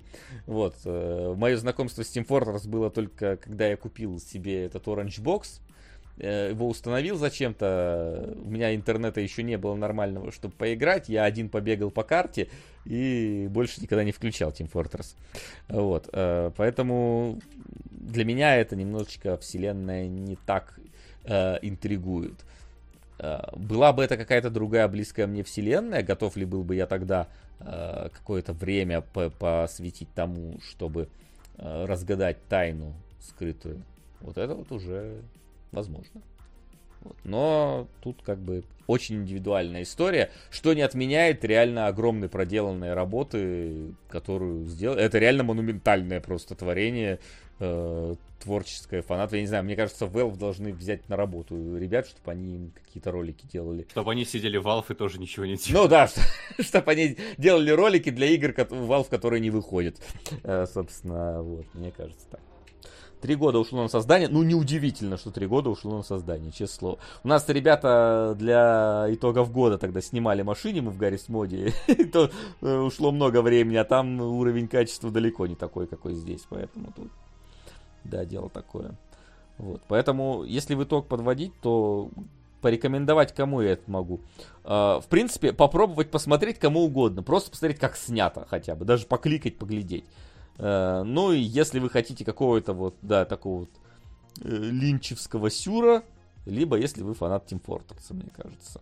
Вот это вот основное такое. Если вы хотите посмотреть ужастик, то вряд ли настолько он сильно. Он все-таки не пугает настолько сильно. У него именно атмосфера лучше сделана. Не знаю, как у тебя. Тебя как будто бы резюме предостерегающее во многом. Нет, при нет, том, нет. я... Ну я... нет, ты такой, но, но имейте в виду, инвестиция времени, бытие в теме, все вот это вот важное. Ну, потому что, понимаешь, э, я могу представить человека, которому сказали, блин, посмотри, Мезис Блю, такая великая э, машина. Он включает, смотрит ее, фильм заканчивается, он вообще не понимает, что произошло, Чё, кто, кого? Ну, то есть такой прям с, с, рядовой обыватель скажет, что за фигню я посмотрел. Красиво, конечно, но фигня какая-то в итоге вышла. Ну, мне кажется, таких много, кто пришли просто посмотреть, потому что долго и красиво. Но разбираться будут единицы. А мне кажется, разбираться и не обязательно. Я ну... вот, э, ну, видимо, чуть больше тебя в теме Team Fortress, но все равно сильный мимо проходящий человек. Я просто посмотрел с большим удовольствием. Мне, всег... Мне так затянуло сразу, что я сидел и просто... А что дальше будет? А куда это еще может повернуться? А вот это и все... А! И при том, что у меня не сформировалось какого-то финального видения, вот про то, что я сказал, нужно да, второй раз просматривать и отмечать детали. Я с огромным удовольствием провел эти два часа. Действительно, это вот примерно то же самое, что посмотреть Линча классного. Без шуток мы сравниваем фанатский, э, фанатские работы по Team Fortress, веселому боевику с фильмами Линча. И... Ну, если это не комплимент, я вообще комплимент не знаю, как выглядит, правда. И поэтому, я думаю, можно вообще смело рекомендовать людям, которые не стращаются какой-то психоделики, триллеров. Ну, хорроров, смотри, я... с Ну, опять же, видишь, ты тоже ограничиваешь, которые не встречаются психоделики, триллеров. Да, Ну, но это можно сказать и, и про полноценные фильмы с э, именитыми режиссерами. Вполне, но это, видишь, все равно это какое-то такое ограничение. То есть я э, именно про то, что... Как бы так правильно сказать? Короче, я в целом рекомендую посмотреть кому угодно, начать смотреть. Но досматривать это уже каждый решит для себя сам. То есть, э, суме- потому что э, качество ты увидишь сразу, и, в принципе, тебе уже там зайдет, не зайдет. Смотреть дальше решай сам. Просто надо иметь э, понимание того, что это не будет, знаешь, там, это, это не миссия невыполнима, да, которую ты смотришь, потому что на красиво снято, и потому что в целом тебе все понятно там в ней, да, раз уж сегодня был разговор про миссию невыполнимую. Это вот именно что ты закончишь смотреть, и, скорее всего, я такой, я ни хера не понял, что это такое было. И либо ты пойдешь разбираться сам, либо ты забьешь нахрен, либо дождешься, пока кто-то за тебя разберется, и посмотришь потом разбор на YouTube. Я не знаю, есть там уже разборы какие-нибудь на YouTube, кстати, наверное, уже есть. А, а, ну, кстати. Но их мы сегодня не разбираем. Кстати, я вот вижу тут сразу. У меня, поскольку включена сама это коротко, блин, короткометраж, сама машинима, справа в этих самых в рекомендациях у меня тут уже какой-то двухчасовой разбор, судя по всему, ее. Вот потом, может, я посмотрю, гляну. Разборы идут минут по 40. Не, вот если это, если вот это разбор, а он похоже на, на то, что это какое-то эссе, он два часа идет. Потом, если ну-ка. Ладно, потом, по- по- потом кликну. Вот. Так что вот разборы я бы даже посмотрел бы, какие там мысли, что, что совпало, что не совпало, что другие люди подметили. Мне кажется, это, знаешь, это вот еще история, когда люди, э, помнишь, может, выходила демка Resident Evil 7 с этим, с пальцем, э, который никто не знал, куда тыкать надо. И народ там на форумах сидел, обсуждал, что там, если его правильно повернуть, он куда-то повернется, И укажет. зачем-то разработчики дали ответ. Зачем-то. Напрасно Да. совершенно. А там И они потом патч... А потом оказалось, что типа он ничего не дает, пока патч не вышел какой-то с дополнительными этими Да. самыми. Это Блин, было вот немножечко обидно. Э, Таких пиарщиков надо палками бить. Ну как так Да, можно лучше бы сразу оно было, да. То есть это вот как эта вот история с Ка- Кадзимовскими всякими там вот этими вещами, разборами, как там люди пытаются в Abandoned наш- найти еще больше связей с э, Кадзимой и Silent Hill'ом. Тогда было дело. Вот, это было забавно. Ну вот, но здесь это еще и обрамлено отлично снятым отлично снятой машинимой. И, в принципе, если хотите отлично снятую красивую машиниму, да, посмотрите. Но будьте готовы к тому, что вы, может, ни хрена не поймете вообще, что происходит. Да, просто, просто наблюдайте за тем, как красиво сделано. Это, как бы, ты можешь э, не, не понимать глубину там Айвазовского, но ты можешь наслаждаться тем, как оно просто выглядит. Вот. Так что, такие дела. Ну что ж, я думаю, что можем тогда на этом моменте переходить к вопросам. Как ты считаешь? Давай. Отлично. Давайте тогда перейдем. Э, а где у меня все? Вот у меня все. Перейдем к вопросам, которые могли у вас остаться. Вопросы? Итак, э, ага, повтор остался. Повтор мы убираем. Э, вопросы э, у нас в паблике задавайте. Э, там у нас и трейлеры выходят, и можно там э, оставлять сейчас какие-то вопросы, которые хотите нам задать. Плюс, ну, в чате мы просто можем не, не увидеть. Я сейчас посмотрю в донатах, какие не были озвучены. По-моему, А. не было сегодня таких данных. Ну, Нет, вернее, было. Был да, один или два. Был без запросов. Мгм. Да, но все равно озвучить надо. Это получается э, Кайрос сериал Васи э, понравится. Корейская драма про телефон и связь сквозь время с разницей в месяц. Попытки спасти дочь от рук убийцы. Ну, звучит, кстати, как, да. И, по-моему, да, это, это все. Из неозвученного, так сказать, остальное все озвучено. Так Что, что готов можно- к вопросам из ВКонтакта? Да, давай. А нет у нас вопросов из ВКонтакта. Да ты чё? А, да. Удивительное дело, сегодня по нашим фильмам вопросов нет. А, а не по Ник, фильмам? а, там? Эдварду. Воу.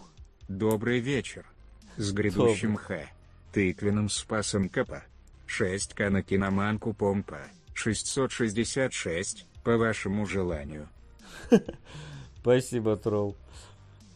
А, куда мы 666, Максим, день? Мы куда-то девали Так, погоди, сейчас посмотрим сначала на э, Кимон- киноманку Пом. Ой. Ну, она была у нас. Да, она точно была, я пытаюсь вспомнить в сериалах или фильмах вообще. Фильм. Да. А, та-та-та-та. Киноманка, помпо. Так, куда мы закинем 666? Как думаешь?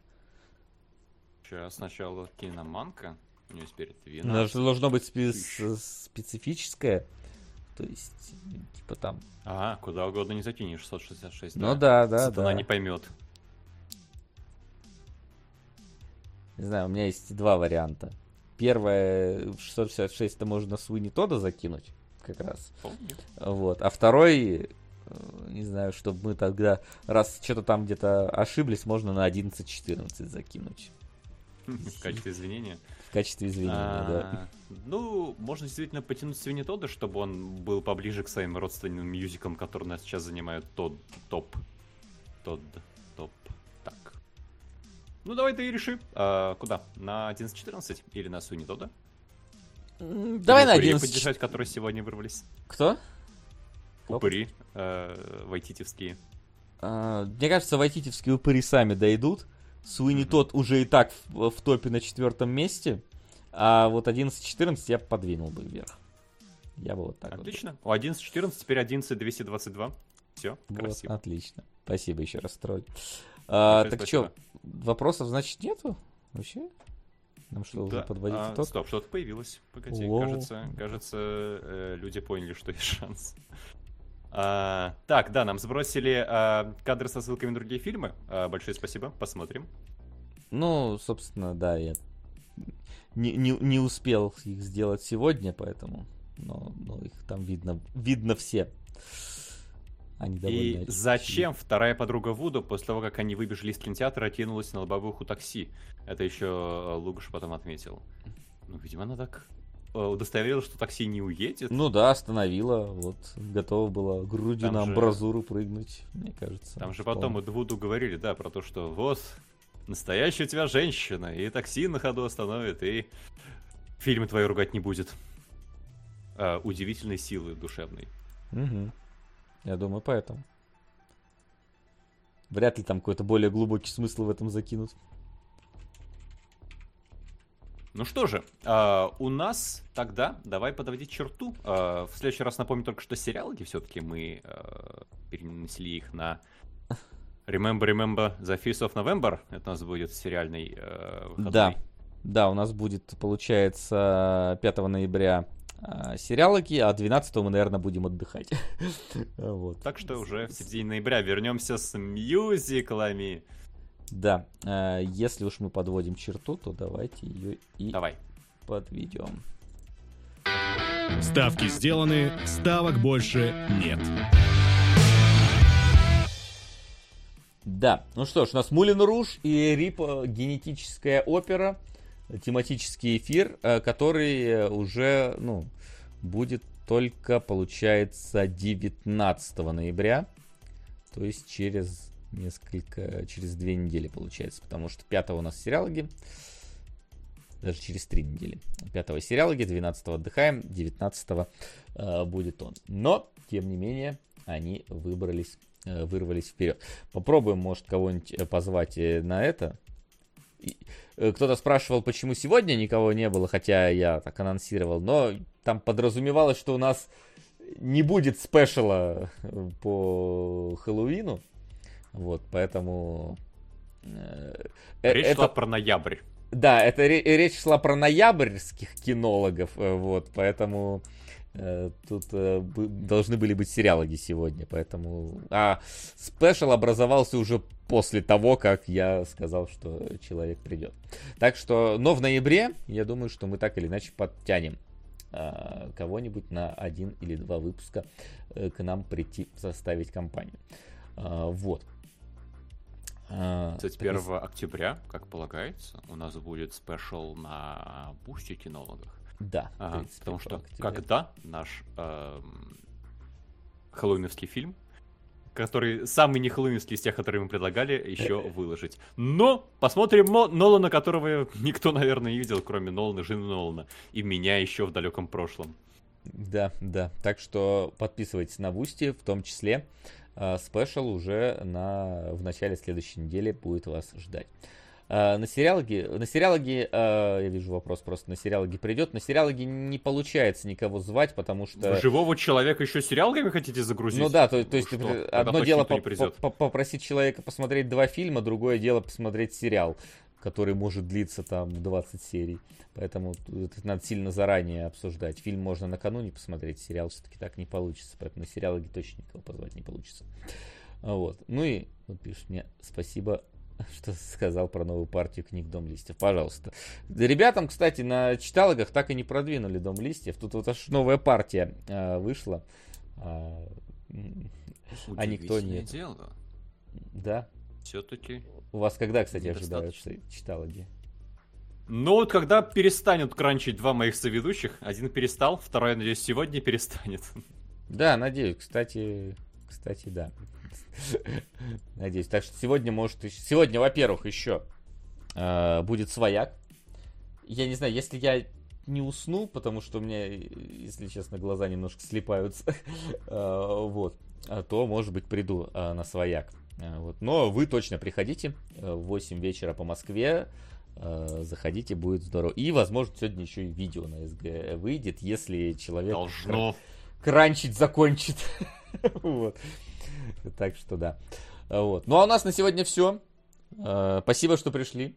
Спасибо, что смотрели. Огромное спасибо, что поддерживаете э, кинологов, продвигаете свои фильмы и сериалы. Э, увидимся с вами на следующей неделе в сериалогах.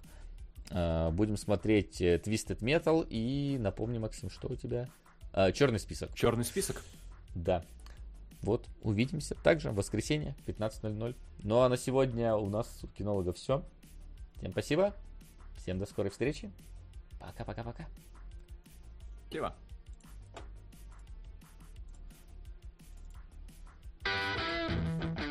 Кинологии.